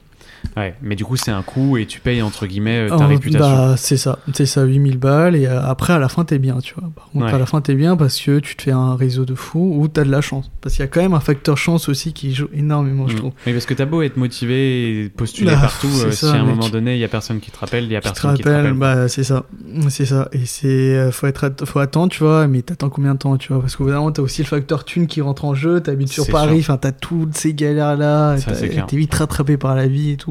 Ah, Et même clair. le système intermittent, c'est quand même un système compliqué, tu vois. Alors faire des Ah, heures, totalement. machin, pour l'emploi et tout. C'est quand même compliqué. Non, mais totalement. Non, mais c'est clair. C'est bien en vrai de le rappeler même. Ouais, c'est que- important de le rappeler parce que tu vois, c'est quand même, c'est beau, tu vois, c'est quand même un métier grave stylé. Moi, je suis content de faire ce métier, tu vois, c'est quand même un métier rêveur qui fait rêver et rêveur, tu vois. Mais Derrière, derrière, euh, il y a quand même beaucoup de, de trucs à voir, tu vois, beaucoup de complications, tu vois. entre le moment où t'as commencé à faire du montage sur. euh, en cinquième, tu vois, à Maker. 12 ans, et là, Et là, actuellement, il y a quand même beaucoup il de y a choses qui quand se même sont beaucoup passées. de choses qui sont passées, et tu vois, la réalité est tout autre. Et d'un côté, je suis content, tu vois, parce que si j'avais su tout ça, jamais j'aurais choisi jamais ce changé. métier, Bah, tu vois. Et je Ah, suis content quand même d'avoir fait tout ce parcours, d'être arrivé jusque-là, et c'est pas fini, tu vois. C'est ça, ça va faire que augmenter. Oui, il y a bah, plus de, il y a pas de raison que, que, que ça change et que, enfin, là, ça peut que Ça- être bien en bah, fait. c'est ça, là, c'est que du bénéfice, tu vois. En fait, c'est que du charbon, et à la fin, ça, ça porter ses fruits, tu vois. Bien sûr. C'est que clair. ça, en vrai. Ok, bah cool. Et bah écoute, on a parlé de pas mal de sub de création. Je pense Mhm. qu'il n'y a pas trop de, de choses sur lesquelles j'aimerais revenir sur sub Ok. de création. Ah ouais, c'était en alternance, je sais pas si je l'ai dit ça. Ah, on n'a pas ah, parlé trop de ton alternance par contre. On peut parler un On peu va de ton parler alternance. d'alternance, carrément. Parce que c'est Euh, un sujet qui est Qui est intéressant, important aussi. qui est un peu plus répandu ces dernières années. Exactement, c'est c'est full nouveau et tout comme dans les entreprises en fait. hein. Du coup, en gros, donc, pour vous expliquer, donc l'alternance, c'est le fait de, du coup de travailler en entreprise en plus d'être en cours. Ouais. Et du coup, moi, j'ai travaillé dans trois entreprises différentes. Donc, j'ai fait un an en bachelor, une entreprise en bachelor, une autre en M1 et encore une autre en M2. Et juste avant, j'avais fait un stage de 6 mois aussi, parce qu'à la fin du DUT, tu fais un stage de 6 mois aussi. Donc, j'avais fait, j'avais fait aussi dans, dans l'entrepreneuriat. Et ce qu'il faut savoir, c'est que du coup, ce sont des vidéos euh, avec des configs très légères, donc c'est souvent des, des réflexes ou des hybrides, des vidéos très courtes à destination des réseaux sociaux et Ouais. souvent dans un but promotionnel de la marque dans laquelle tu travailles. Donc, euh, moi, j'ai commencé en, en agence de communication. Euh, pendant un an où j'ai où j'ai été formé aussi. Et ça qui est cool avec Sub de Création, c'est que dans les entreprises aussi, tu peux te former. Tu vois, genre, tu rentres en alternance. T'apprends, euh, entre guillemets. Enfin, tu mets en pratique ce que appris Exactement. sur le- à l'école. Exactement. Et il y a certaines entreprises, heureusement, qui comprennent le fait que tu es en alternance, que tu es, voilà, que t'es en apprentissage, et du coup, ils te forment aussi. C'est ce qui s'est passé dans mon premier taf en agence de com, où j'étais dans un pôle vidéo, où c'était beaucoup d'instit, de corporate, et que ça beaucoup d'interviews. Et du coup, euh, agence de com, où j'ai été très bien formé au monde du, du corporate, en fait. Je connaissais pas, donc ils m'ont formé sur le fait de, de faire des interviews, de, de voilà, d'installer un fond, d'éclairer un fond, de voilà l'éclairage en, trop- en trois points, le- les plans fixes, enfin vraiment la base, et puis même le fait de mettre à l'aise la personne. Ça, c'est quelque chose Ah, de ça, c'est vachement important. Mm. Et tu vois, genre, du coup, à l'école, on t'apprend plus, on te forme plus avec des comédiens ou des semi-pro Qui comédiens sont déjà habitués. qui sont déjà habitués. En Mm. entreprise, et nota- notamment en corporate, c'est tout sauf des comédiens. Mais ça. du coup, ça, je trouvais ça intéressant chez Spintank, donc l'agence de communication, où on m'a formé à mettre à l'aise les gens devant la caméra et comment toi tu, voilà, comment toi tu te présentes, etc. Ouais, carrément. Ça, c'était cool, ça a duré un an, très formateur, beaucoup de corpos, etc. Ensuite, j'ai été chez Bruce. Euh, Bruce, c'est une application, une application spécialisée dans l'intérim. Ça veut dire que tu cherches un taf en intérim, tu télécharges l'application et nous, on t'aide à trouver du taf. Et moi, je, nous, du coup, c'était des vidéos réseaux sociaux. Donc, full promotion de Bruce. euh, Qu'est-ce que c'est l'application On allait voir des recruteurs, on allait voir des recrutés, full corpo, et c'était assez cool parce qu'ils étaient orientés humains, tu vois. Donc, euh, ça, c'est quelque chose qui m'intéresse. C'est quelque chose que je- j'essaie de, de refaire dans les, dans les petits courts-métrages que je, je réalise. Et, euh, et du coup, ouais, c'était axé humain, et ça, c'était quelque chose d'assez intéressant. Chez Bruce, ça a duré un an aussi. Et M2, j'ai fini en joaillerie, dans une boutique de joaillerie qui s'appelle Hors du Monde, où je filmais des pierres précieuses pour Instagram. Donc, Ah full euh, promo, full com externe, euh, aussi le saphir bleu, enfin ce genre de truc où tu t'occupes de l'habillage, du montage. C'est assez cool parce que t'es seul, et moi, enfin tu vois, à l'inverse de- des plateaux de tournage où c'est full pyramidal, en entreprise t'as personne. C'est ça. T'as personne, ta et, ça je kiffe trop. C'est-à-dire que tu as une relation de confiance, c'est-à-dire que bon, tu as toujours un N plus 1, une chargée de com ou une responsable marketing Qui regarde à la fin. qui regarde à la fin, mais elle est pas vidéaste. C'est-à-dire Ouais. qu'elle connaît pas vraiment les termes, etc. Elle te fait confiance, elle te dit voilà le brief, suis toi, tu es libre. Et ça, c'était quelque chose qui était assez intéressant chez Bruce, où notamment, voilà, j'étais avec la, la responsable com il y a deux ans. J'étais solo, et du coup, on me faisait full confiance, et moi, je, je m'amusais, je kiffais, Ouais. je faisais tout plein de plans, derrière, je m'amusais au montage. On postait, on voyait les vues, et, etc. On rebondissait là-dessus. Ouais, c'était cool. Et ça, je trouve ça assez cool, tu vois, en tant que vidéaste, cette relation de confiance que t'as moins, malheureusement, quand tu débutes sur les plateaux de tournage. Forcément. Là, je t'avoue, là, bah, la série, j'étais full observé. J'étais Ouais. que observé, même de très loin, tu vois, je découpais des flèches d'un, de, de l'autre de l'autre coin du, de, de la pièce. T'avais quand même l'assistant qui me regardait, tu vois. du coup, t'avais quand même cette pression constante où t'as des. les que- Exactement, tu vois, est-ce que t'étiquettes bien les batteries? T'as toujours ça, tu vois. Ça, faut, faut, faut Mm. avoir conscience de ça, du fait que c'est très pyramidal et que t'es constamment en observation, entre Mm. guillemets, tu vois. Ton taf, tu peux pas le faire, entre guillemets, tranquillement, parce que t'es troisième, du coup, t'as le deuxième qui te regarde. Si t'es deuxième, t'as le premier qui te regarde. Si t'es premier, t'as le chef-op, et ainsi de Je suite. sais pas si c'est vrai, mais on m'a dit que euh, le chef-op parlait que au premier assistant, le premier assistant que au second, et le second que au troisième. Exactement. Et le troisième pouvait pas parler au chef-op, Exactement. et le premier, enfin pareil. Ex- Ouais, exactement. C'est tellement pyramidal que c'est. C'est dommage, tu vois. petit- Moi, je parlais pas du tout au chef-op, tout comme lui qui me parlait pas. Ouais, Le premier, dès qu'il avait eu un- une remarque à me faire, il le disait au deuxième. Et c'est le deuxième qui venait me voir en me disant Ouais, j'ai un message de la direction. Waouh, euh, de que- la direction, de la ah ouais, direction, mec. C'était mais gros, c'était ça. hein. Que voilà, tu dois faire ceci, tu dois faire cela, tu vois. Et c'était souvent bah, Baptiste, le deuxième, c'était lui, mon direct supérieur. Dès que j'avais une question ou quoi, c'était direct Baptiste. Et le premier, c'était vraiment en cas d'extrême nécessité. Et Ouais. pareil pour eux, c'était vraiment en cas d'extrême nécessité qu'ils venaient me parler. Et Ça, sinon, il fou, parlait ça. pas être chef-op, je trouve ça dommage, parce que c'est un peu le métier de rêve que je veux faire. Je lui ai pas du tout parlé, ou très très peu, tu vois. Ouais. Il était focus dans son bail, et lui. Même à euh, midi, même entre les pauses et tout. si, rapidement, tu vois, mais tu connais, eux, c'est des. Enfin, ils sont plus grands, ils, sont... ils ont leur truc, tu vois, ils ont leur ego, leur bail. Toi, t'es stagiaire, euh, Ouais, tu connais. forcément.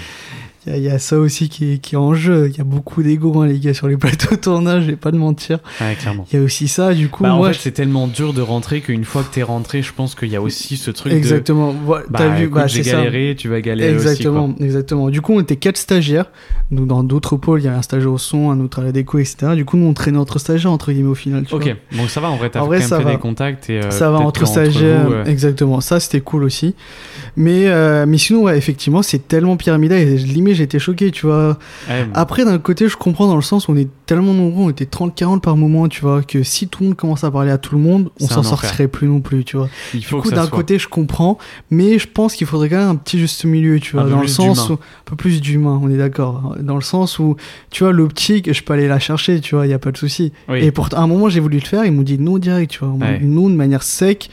Tu vois, t'as aussi des regards qui se tournent en mode, euh, ok, t'as dit non, t'as la maquilleuse qui te regarde, t'as aussi, c'est constamment du jugement aussi, tu vois. C'est un peu dur. Et c'est c'est dur, et, et c'est tout bête, tu vois. C'est parce que c'est vraiment le deuxième qui doit aller chercher l'optique et ainsi de suite, tu vois.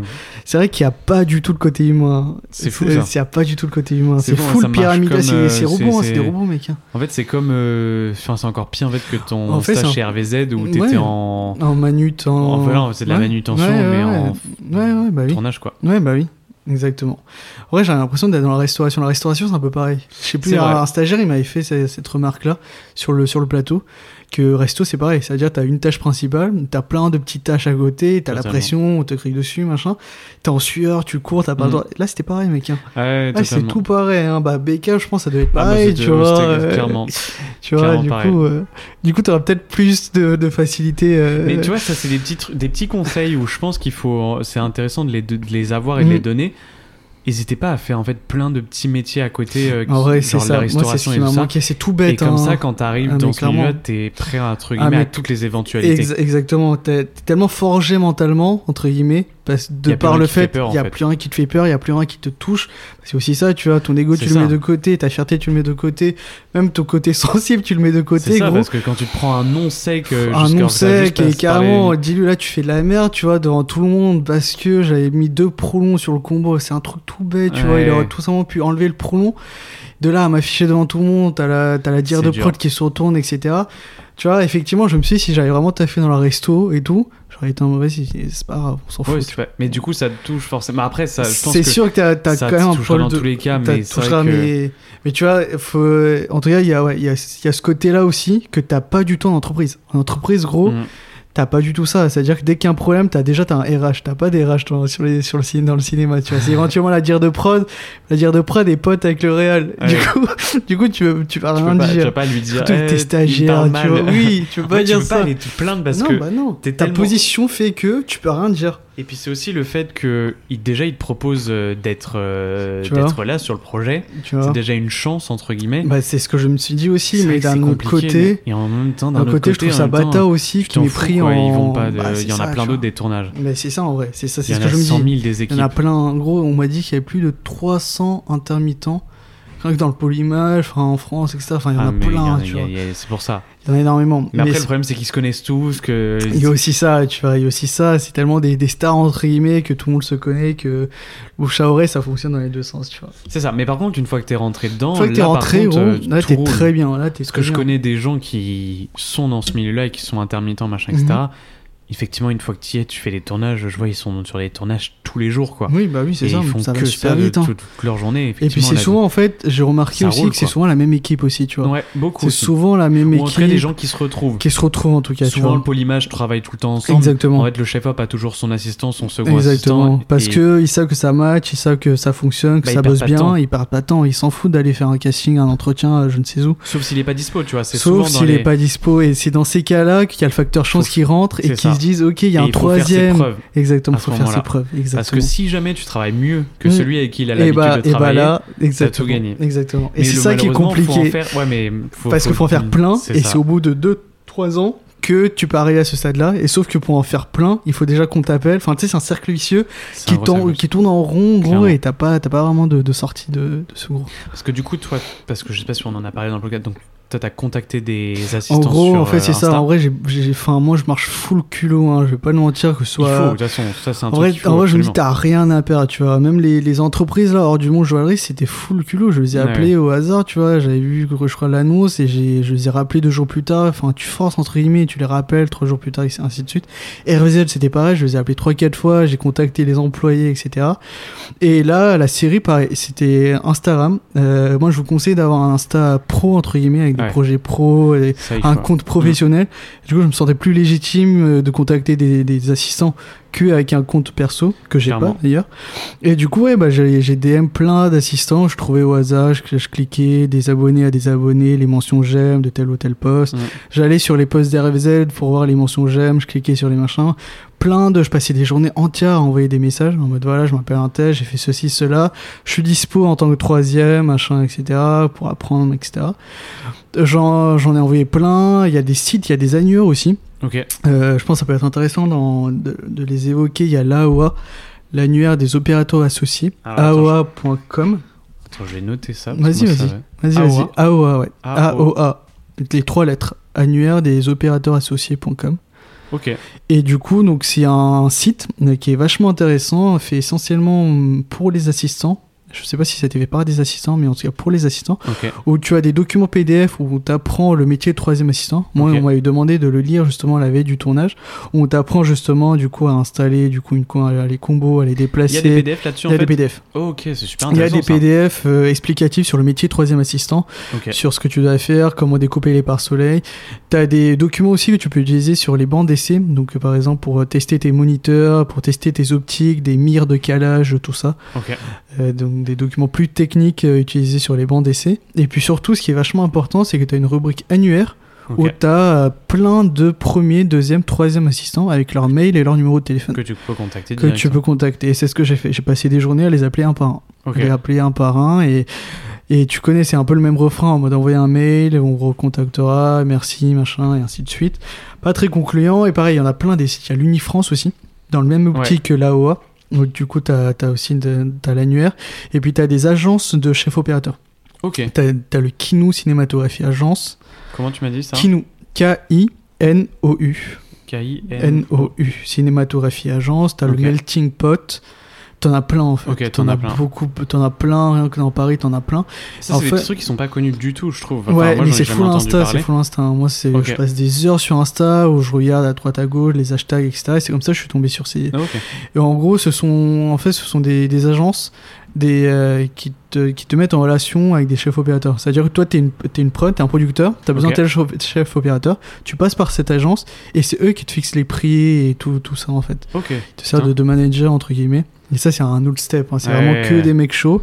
Et moi, au culot, je les ai quand même contactés. J'ai quand même envoyé des mails, etc. Mais il faut, de toute façon, je pense que. Mais oui, en vrai, tout, enfin, tout le monde a commencé comme ça, tu vois. Genre, quelqu'un qui est sur. fait, bah, c'est ça. Quelqu'un qui est sur Kinou, il, il a, il a aussi galéré. Et, euh, Kinou, mais c'est quand même, ouais, il y en a plein, tu vois. Melting Pot, il y en a plein. Et, euh, et du coup, voilà, j'avais DM sur Insta. Et là, euh, Baptiste, qui m'a. Baptiste, du coup, qui est, qui est Au deuxième bout de combien de temps il t'a envoyé Au bout de un mois et demi, je pense. Un T'as mois et fait demi. ça pendant un mois et demi et t'as Ouais, une ouais, réponse. ouais, ok. ouais, donc quand même. Ouais, euh, ouais, ouais, le, pendant- ça dure temps. longtemps. hein. Et j'ai pas fait que sur Insta, c'est-à-dire il y a le numéro téléphone, enfin par téléphone, par mail, par SMS, enfin par tous les moyens possibles, tu vois. Ok. Au bout d'un mois et demi, il me dit ouais, appelle-moi tel numéro, je l'appelle et du coup on, on discute et voilà, il me propose euh, ce, ce stage pour une série. Euh, Il y avait pas beaucoup d'infos euh, au moment de notre premier appel, mais il me dit Ouais. voilà, si t'es dispo, viens demain euh, chez Téline, donc le, le loueur pour les sécam. Donc trois jours des sécam. Moi c'était assez compliqué parce que du coup c'est allé super vite. On tournait la semaine d'après, je l'ai su que cinq jours avant. Du coup moi pour faire les conventions, la convention de stage, etc. Je devais faire les deux en même temps. Donc j'alternais. ça se passe du coup cette C'était avec missions locales. Les missions locales, en gros, c'est un organisme qui te permet de, de faire des conventions de stage stage Ok. si tu as moins de 25 ans et si tu habites dans Paris. Ok. Et du coup, ça, ça te permet de faire des conventions pour, euh, voilà, pour à la recherche d'un emploi, pour euh, observer, pour trouver un emploi, etc. C'est assez cool. Et du coup, c'était avec les missions locales. Donc voilà, j'alternais entre missions locales et euh, les je- j'alternais les deux. Et du coup, déjà, dur- durant les CECAM, j'ai appris pas mal de choses aussi. Et donc voilà, c'est parti comme ça. C'est parti comme ça au culot-entre au final, tu vois. J'ai contacté. Bah de toute façon, ouais, ça se fait. Baptiste que je connaissais pas du tout, lui non plus, et lui il m'a contacté et voilà. Comme quoi, ça peut quand même marcher. ça peut quand même marcher, tu Ça prend du temps, faut être persévérant et peut-être que si tu le refais, on va dire pendant un mois, peut-être que tu vas avoir 3 4 réponses, on n'en sait rien en vrai. Hmm. C'est toujours de la chance. Bah, euh, c'est ça, c'est en fait c'est la bonne personne au bon moment, tu vois. c'est ça. Aussi. Baptiste, tu vois, là ce projet il s'est fait un peu à la, à la dernière minute. D'après ce que j'ai compris, il avait pas beaucoup de, de, de- de temps non plus. Et je crois que quelques jours avant, j'avais envoyé ce message là, tu vois. Du coup, dans sa mémoire, il y a- enfin, c'est resté, tu vois, le fait que j'avais euh, DM ce, ce Ouais, donc faut quand même relancer tout Faut le pas temps, hésiter à peu. relancer, faut pas, ouais, des fois, tout le monde te répond pas, des fois ça te lâche des vues, des fois ça, ça te revient même pas, enfin tu t'en fous, tu vois, tu relances, t'as rien à Faut- perdre. Ouais, Pour ça, tu connais pas la personne, tu vois. C'est ça, et puis euh, de toute façon, même si un jour tu la connais, euh, il dira bah oui, en bah, fait, lui aussi il est passé par bah, là, c'est il ça, ce tu vois, et c'est. ce qu'il m'a dit, Baptiste, tu vois, Baptiste, il a fait le stage chez RVZ aussi, tu vois, donc il a quasi le même parcours, tu vois. C'est juste qu'il a beaucoup plus de réseau, il est beaucoup plus chaud aussi, tu vois, et du coup, ça allait vite. Ok. Ah bah écoute, en vrai, c'est une bonne, euh, enfin c'est une bonne chose de savoir ouais, ça. en vrai, c'est c'est bon à savoir, c'est que, c'est que le formateur, en fait, tout ça, en vrai. Clairement. Mhm. Clairement, clairement. Et puis ça montre aussi bah, que euh, faire euh, le- l'école, c'est pas forcément le. En vrai, c'est un tremplin, c'est une bonne base, mais ne vous dites pas non plus que à la fin vous serez, euh, vous serez réel ou chef op C'est ou- surtout ou ça qu'il faut se dire. tu vois. En fait, faut se dire tout que sauf si ça, tu même fais ça, c'est euh, pour toi et pour euh, tes Et connaissances. pour avoir confiance en toi aussi, tu vois, et puis. Et puis l'alternance aussi, ça te permet de, de tester des trucs. Moi, je t'avoue, les trois entreprises, tu vois, c'est pas, c'est, c'est des petits projets. Du coup, tu, tu kiffes, tu t'amuses, Ouais, tu testes des trucs. À chaque fois, c'était un nouveau poste. euh, les trois entreprises, du coup, leur faisais acheter du matos, plein de matos, je testais des trucs. Du coup, amusez-vous aussi, tu vois. Et ça qui est cool aussi en école, c'est que tu peux tester, t'entraîner, faire des erreurs. Que- Quelque chose qui est, qui est moins fréquent sur les vrais plateaux de tournage, tu vois. Ouais, carrément. Euh, parce que du coup, t'as beaucoup plus de pression et si tu fais une erreur, t'es es jugé, t'es, Mm. on te regarde. Alors qu'à l'école, t'es là pour ça. En ça. alternance, c'est Tout le, pareil. monde est, tout le monde fait des erreurs. tout Bah, c'est fait- ça, tu vois. C'est ça qui est cool. Ouais, il faut avoir cette, euh, cette notion de, de quand tu rentres euh, direct dans le milieu du travail, euh, bah faut être prêt quoi. Bah, c'est ça. Ok. Exact. Euh, moi, je voulais savoir si, en ayant tous, enfin, en ayant vécu tout ça, Mhm. machin, etc. Mhm, Est-ce que si tu avais la capacité de refaire mhm. depuis le début, est-ce que tu changerais des choses, par exemple pour quelqu'un qui nous écoute et qui se lance directement, est-ce que tu changerais des trucs? Est-ce que tu commencerais directement par un stage ou est-ce que tu recommencerais direct euh, par autre chose? Ou est-ce que tu referais la même, euh, la même version de ce que tu as fait actuellement en vrai, c'est intéressant de fou. Bah, J'aime bien c'est- cette question. En vrai, en vrai, je pense, en fait, ça dépend de ce que tu veux. Parce que du coup, moi, depuis le début, je vais faire du ciné. Ouais. Et je pense que j'aurais pas fait le master. J'aurais pas fait les deux ans de master. Parce qu'en réalité, les études, ça t'apporte pas grand chose. Dans, dans le domaine du cinéma même. La plupart des gens s'arrêtent au niveau du bachelor, bac plus 3, que ce soit dans d'autres écoles ou quoi. Et euh, c'est- d'ailleurs ce que je voulais faire au tout début. Je voulais faire un an de bachelor et m'arrêter. Puis après, finalement, j'ai poursuivi, je me suis laissé prendre, les projets avaient été cool, etc. Du coup, j'ai fait deux ans de master. Mais si vous voulez vraiment faire. euh, Vraiment travailler dans le ciné, sur des plateaux de ciné, être assistant, chef opérateur, etc. euh, faites le moins de- d'études possible. Arrêtez-vous au bachelor et faites des stages après sur des plateaux Ouais. et très tôt parce que tu vois t'as aussi l'âge etc qui Ça joue peut jouer ça effectivement. y joue aussi tu vois t'arrives sur un plateau tu te dis t'as 28 ans euh, tu vois même financièrement ça peut être compliqué. Alors que Ouais, si t'as sûr. 21 22 ans t'habites encore chez tes parents du coup tu peux te permettre de faire des stages. À partir de ces stages montrer que t'es bon élargir ton réseau et ensuite faire tes heures. Et du coup à 24 ans t'as déjà limite le statut. Et Ouais, c'est le cas de, de quelques de quelques personnes que j'ai rencontrées chez RVZ tu vois. Ils ont fait des études très courtes et ensuite ils sont direct rentrés sur le terrain. Et euh, Ensuite des stages et enfin le schéma classique, tu vois, et aujourd'hui ils sont intermittents. Ouais, Euh. L'école m'a m'a formé au métier de vidéaste plus que cinéaste. Ok. Euh, plus euh, au, au métier avec des configs très légers, au métier au monde de l'entreprise plutôt qu'au monde du cinéma. Ouais. Même si je connaissais un peu les métiers, les postes, etc. Mais au final, tu vois, en termes de matériel technique, on n'avait pas, on n'avait pas vraiment le vrai matériel Mm. de, de- du plateau et puis même des moniteurs. Enfin, tu vois, les, les métiers n'étaient pas vraiment si divisés que ça, Ouais, tu bah, vois. Clairement. Nous, on tournait dans les postes. C'est bien, en même temps, c'est un, un inconvénient dans le sens où tu fais pas vraiment à fond le métier, tu vois. Moi, j'ai, enfin, tu sais, on, est, on tournait par exemple dans les postes d'assistant, mais tu vois, au final, c'est limite le premier qui faisait le backup et non pas le deuxième. Ouais. Enfin, tu sais, on n'avait pas, on faisait pas vraiment toutes les tâches, Tu on n'avait pas toutes les ouais. missions Mm. euh, qui sont demandées en fait sur un, sur un vrai plateau.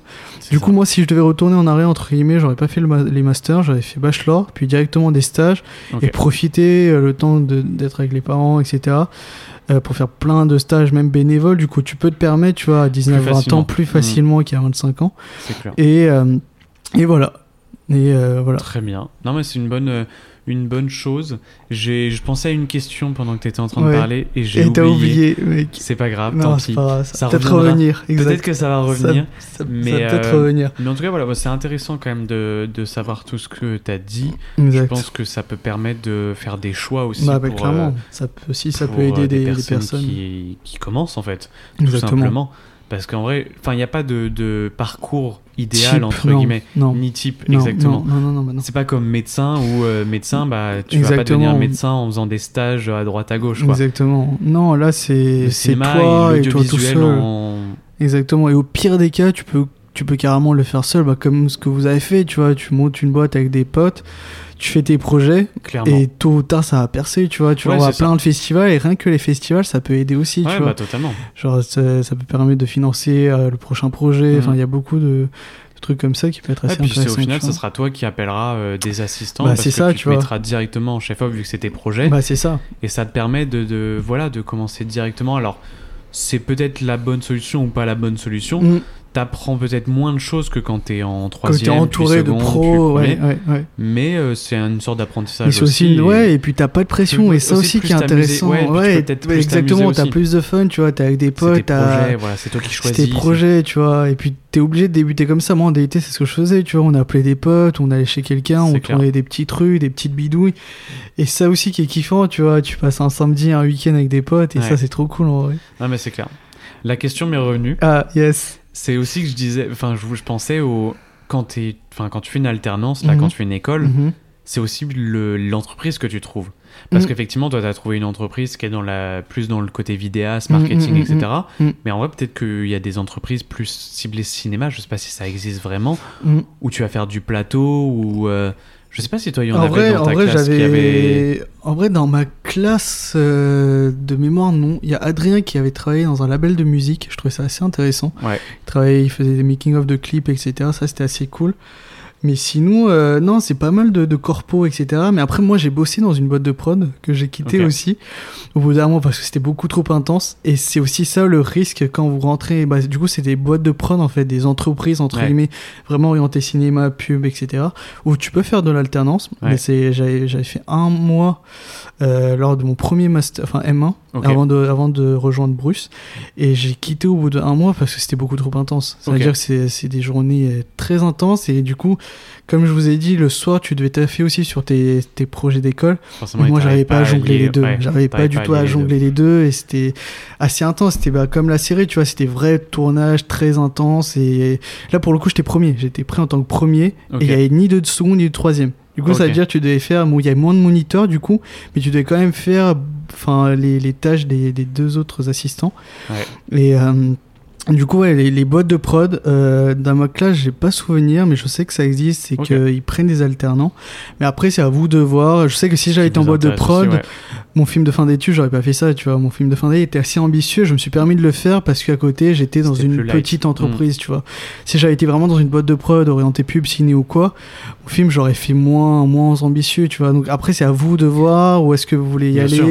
Et le long terme aussi, tu vois. Genre, euh, Faut le- réussir à, à se projeter sur le long terme. exactement, c'est tu dur, vois. ça. Ça, c'est que ça, c'est c'est assez compliqué aussi. J'ai un pote qui a, qui a été en boîte de prod, et du coup, lui, c'était focus, ouais, plus ciné et tout. Et il s'en foutait des projets à l'école, il allait même plus en cours limite. Ouais. Ce qu'il a fait, du coup, c'est qu'il est resté en alternance. Après, il a fait en free pour eux. Et là, il est en intermittence, il travaille pour eux, tu vois. Ouais, ça c'est Du coup, ça, c'est cool aussi, tu vois. Et c'est un parti pris. C'est-à-dire que les projets d'école étaient moins présents. Mm. L'école, tu vois, c'est aussi ça qui est à voir. Ouais, non, bien sûr. Non, mais bien, de toute façon, c'est toujours. Enfin, je pense qu'il n'y a pas, effectivement, comme on l'a dit, de parcours Bah, type. et ça. je pense que chacun aura son parcours. Mm, Maintenant, exact. ouais, il faut réussir à prendre les bonnes opportunités au bon moment, Exact. réussir à trouver euh, les bonnes personnes qui Mm. vont le machin. Et ça, de toute façon, euh, enfin, en fait, ça peut arriver à 19 ans, comme ça peut Bah, arriver exactement. à en vrai, il n'y a 25, pas 30 ans. hein. Bah oui. Et faut juste continuer à y croire en Bah, vrai et ça. continuer à C'est faire toi des et trucs, toi tout continuer à seul, faire tes hein. projets de Ah, de ton clairement. côté. Et je pense que dans tous les cas, ça, Ah mais ça clairement, de finira toute par façon, marcher. si toi tu crois pas, oh, personne, Personne va y croire. personne Ah bah va y ça, c'est croire. On est tellement nombreux que Personne t'attend, personne n'y croit à ta place, personne ça va c'est clair. t'appeler. Ça c'est sûr, Non, ça c'est clair. c'est sûr. Et ben écoute, euh, cool. On a Yes. parlé euh, bien de De ton, de ton expérience. Yes. Je sais pas si t'as envie de parler d'autres. euh, Non, en vrai, je réfléchis, mais en vrai non. Je crois que Si j'ai un peu tout dit sur mon parcours. Sur tes projets euh, perso peut-être. Sur mes projets perso, bah là actuellement, bah là c'est l'été, du coup je me, je me repose, j'ai rien de prévu. Après là ça serait plus l'écriture, du coup j'écris à droite à gauche, mais rien de concret. Là il y a le Nikon qui arrive, je t'avoue ça me tente un peu De faire, le, le- le- de refaire le, le Nikon de l'année qui, qui arrive. Le thème c'est en juillet, là on est en juin. Donc t'auras le temps de. Du coup j'aurai à- le temps et ça ça me tente un peu. Donc euh, à voir, à voir, il y a, il y a ça, mais sinon non, là, là, là, c'est focus vraiment euh, projet pro, euh, donc comment concrétiser la suite, est-ce que je retourne vidéaste ou est-ce que voilà, je continue, milieu, voilà, ouais, je persiste, il y a tout ça qui est en jeu. Donc c'est plus ça qui est actuellement en, en cours, voilà. Bah c'est vrai qu'en plus, enfin, à l'arrivée de l'été, c'est vrai que ça peut être aussi un moment intéressant pour essayer d'aller choper des trucs parce que il y a moins de monde qui se rend présent. Bah, c'est ça. y a des départs en vacances et tout ça. Exactement, ça peut que tu être un peux bon moyen. essayer de choper des trucs de ah bah moi je suis dispo tu vois ou des trucs comme ça. ça. Je pense que c'est aussi un bon créneau peut-être Ça à- peut aussi à être choper. un bon créneau, effectivement. Après, la plupart des projets pour cet été sont déjà complets. Ouais. Parce Ah que bah du coup, c'est tu sais, les longs ou quoi, la pré-prod commence très tôt. Du coup, pour juillet, août. euh, Après, des petits projets, ça peut toujours, tu vois, Des tournages de des trucs, ouais, ouais, des clairement. renforts ou des Mm. tournages de deux jours sur des pubs ou des conneries, ça peut être intéressant aussi. Et puis même se enfin se pré-booker pour euh, septembre parce Mhm. que effectivement tous les projets en septembre vont être bookés en arrivant en septembre et après euh, enfin entre guillemets t'as plus trop de projets qui arrivent parce que Exact. tout est déjà pré-booké Mm. donc c'est vrai qu'il faut, faut réfléchir aussi à l'avance anticiper à tout quand- ça. Exact. c'est une je pense que c'est un vrai travail euh, et puis de toute façon t'apprends ça au fur et à mesure Ah, je pense clairement. en clairement. faisant en te trompant en Eh, recommençant De toute façon, c'est que ça. hein. c'est un, vrai enfin c'est un vrai truc ultra intéressant je trouve Exact. Comme euh, comme façon de, de voir les choses Vraiment. Donc voilà, ok. Et ben écoute, euh, on va passer sur des choses un peu plus théoriques, un peu plus passion, comme Ça on a dit au début. Yes. On va commencer par est-ce qu'il y a des artistes qui Mhm. t'inspirent ou qui te motivent? Des artistes euh, dans le ciné, être- dans des réals être, ou des. Ça peut être ça, ou ça peut être dans la musique, dans la peinture, dans Ok. je sais pas, le théâtre, Ouais. Ok. n'importe. Ok. Bah moi j'avoue c'est plus le ciné du coup. Ok. Et moi des, des gens qui m'inspirent, des réals ou quoi, c'est vraiment le, le collectif euh, Courtrajmé. Moi c'est vraiment un collectif que je suis depuis, depuis quelques années. Et vraiment leur parcours est très inspirant, que ce soit Ouais. Lajli ou Kim Chapiron, ou, Ouais, tu vois, Romain, même Romain Gavras, tu vois, qui est arrivé un peu après. Et même Mm. leurs films sont des films que, que j'aime beaucoup, Ouais. qui, qui c'est m'inspirent, euh, soit Les Misérables ou même Athéna, tu vois, récemment, qui est euh, moi, qui est incroyable. Mm. Ça, ce sont des films qui m'inspirent et du coup, ouais, donc même le parcours de ces, de ces mecs-là, tu vois, qui viennent de citer, entre guillemets, qui, qui ont créé leur collectif, qui sont, ont galéré, qui ont galéré ouais. de fou et aujourd'hui, tu vois, ils ont, ils ont une école, tu vois, l'école Ouais, ça, et puis ils font des projets grave stylés. Du coup, c'est Ouais, vraiment eux comme inspiration parce que du coup, pour le coup, ils viennent aussi de, de nulle part, de très loin, de très bas, tu vois, de. Montfermeil ou de d'autres cités. Et aujourd'hui, tu vois, ils sont arrivés jusque-là. Je trouve ça inspirant, tu Ouais, vois. quelqu'un qui avait déjà un bon réseau, eux, ils connaissaient personne, tu vois. Du coup, ouais, eux, franchement, c'est une inspiration. en vrai. Et même le, ce- ces genres de films, tu vois, ces genres de films euh, Qui, qui, m'inspirent, ouais. euh, que j'aime bien de par leur, leur histoire. Et puis c'est authentique, tu vois, c'est proche du réel, Les Misérables Ah totalement. ou même Athéna, tu vois. Et ça, c'est quelque chose qui est, qui est intéressant. Mais voilà, du coup, comme artiste, ou, euh, ouais, moi, je dirais eux. Tu dirais, t'en as d'autres par hasard de- qui, qui t'inspirent aussi Ouais, euh, les plus gros, c'est eux. Après, après c'est plus des films que je regarde à droite à gauche, non pas de. Enfin, tu sais, le film même. Et Ok. non pas le, le réel, tu vois. Il y a Ok. le film. euh, Ah, c'est- ça, c'était C'est ma une question. autre question, d'après. ok. Non, mais c'était ma question d'après, justement, ouais, ouais. où on parle des, œuvres aussi qui euh, t'inspirent. Et du coup, on peut en parler Ouais, carrément bah en maintenant. vrai, moi, c'est plus euh, du coup des films authentiques, tu vois, des films réels, proches du réel, de l'humain aussi, tu vois, tout ce qui est pas enfin souvent des drames, mais pas forcément des drames. Ça peut toujours avoir une touche humoristique, mais qui est proche de, de l'humain, tu vois. Dès qu'il y a de l'humain, moi, je kiffe, tu vois. Je sais pas si t'as vu le film Rodeo. Non, mais je vois, je vois de, de quoi tu parles avec les, les motos, les. Mais Et tu bah, vois, ça. écoute, il est vraiment très très ça, bien. ça peut être incroyable. Mais d'ailleurs, le, le- j'ai contacté le chef opérateur, tu vois, Ok. Oculo Raphaël. Bah, lui, il est sur une des agences, Ok. et ou même sur Insta, je crois, et je lui ai parlé, tu vois. Enfin, c'est c'est rien, mais. Ah, tu lui as parlé toi, Ouais, je lui ai euh, parlé ok. et du coup, et même en disant que j'étais dispo, etc., il a pris mon numéro, etc. On sait On jamais, sait jamais. tu vois. Ça, c'est sûr. On sait jamais. Mais ouais, non, mais ce film, j'en ai beaucoup entendu parler. Mm. Mais du coup, faut que je le vois. Mais tu vois, dans cet esprit-là, ça peut Ouais, être Les Misérables, bien. Ça peut, il y a la Cité Rose aussi, qui est un peu dans ce film de, de cité, un peu. Dans, dans les drames, il y a plein temps aussi, avec Laure Calamy, je sais pas si tu l'as vu. Je l'ai pas vu celui-là. Il y a plein temps, pareil, et, euh, autour d'une femme qui doit gérer seule euh, ses enfants, en plus de son travail, elle travaille dans un hôtel, etc. C'est assez authentique assez proche du réel. Il y a le film, euh, ouais, il y a, il y a plein de films dans cet esprit-là, tu vois, qui, qui m'inspire, euh, qui m'inspire au quotidien, ouais. Ok. Donc plus les films qui sont euh, ouais un, Proche réel. à la cam euh, épaule, ouais, euh, qui c'est sont ça. euh, dans des décors pas forcément euh, Exactement. splendides, qui sont. À la, à, la, à la limite du documentaire, tu vois, un peu en Ouais. docu-fiction, mais Bah, réel. c'est un style qui est très prononcé, Bah, mais qui ça. effectivement est très intéressant à analyser et qui est beaucoup plus. euh, tu ressens moins le côté Exactement. cinéma. Il y a le film Cafarnaum aussi, je sais pas si tu l'as vu. C'est un Hmm, film de, non, je l'ai pas de vu Nadine Labaki. Nadine Labaki, je crois. Je Ok. prononce peut-être mal son, son prénom.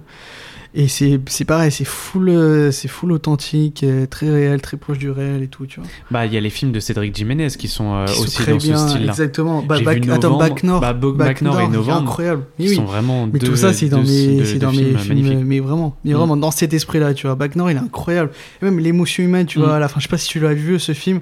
Bac Nord Ouais. Ah, si, si, j'ai vu. Ok. J'ai eu la chance de le voir au cinéma. Ah ok, putain, c'est trop bien. Mais tu vois, à la fin, au moment où il doit dénoncer sa voisine, Ouais. je m'en souviens plus très bien, mais il y a une histoire comme ça. Adèle qui est enceinte aussi. Ah Enfin, tu vois, il y a tout ça. Je trouve ça assez fort. qui est, qui Casting qui est incroyable. Et puis l'histoire derrière est vraiment Exactement. très intéressante. Et Exactement. la manière de filmer est Vraiment. magnifique. vraiment. Et Novembre, je sais pas si tu l'as vu. Novembre, coup, je l'ai vu aussi, je l'ai vu, j'ai été un peu plus mitigé dans le sens où, où je l'ai trouvé un peu plat, tu vois, je, je trouvais que ça manquait un peu de d'adrénaline, enfin tu vois, j'ai été moins pris dans le. Le, Bah, le moment le plus kiffant, mm. c'était le début, où genre tu sais, t'as plein de téléphones qui sonnent. En même temps, et ouais, en même temps, ça, j'aurais aimé avoir ça, mais pendant deux heures, tu vois. c'est Et j'ai toujours un trouvé peu ça le- un ouais. peu plat au bout d'un moment, alors que je m'attendais à beaucoup comprendre. plus de. À part la fin et le début, tu vois, le Mm. milieu. euh, Mais sinon, en termes de, de, de mise en scène Ouais, et de. totalement. Ça, c'est top, tu vois. Mais en termes de scénario, voilà, j'étais un peu Plus déçu que, que Nord. Ouais, bah, on attend. Peut-être parce que son Bac prochain Nord, j'ai mis la barre haute.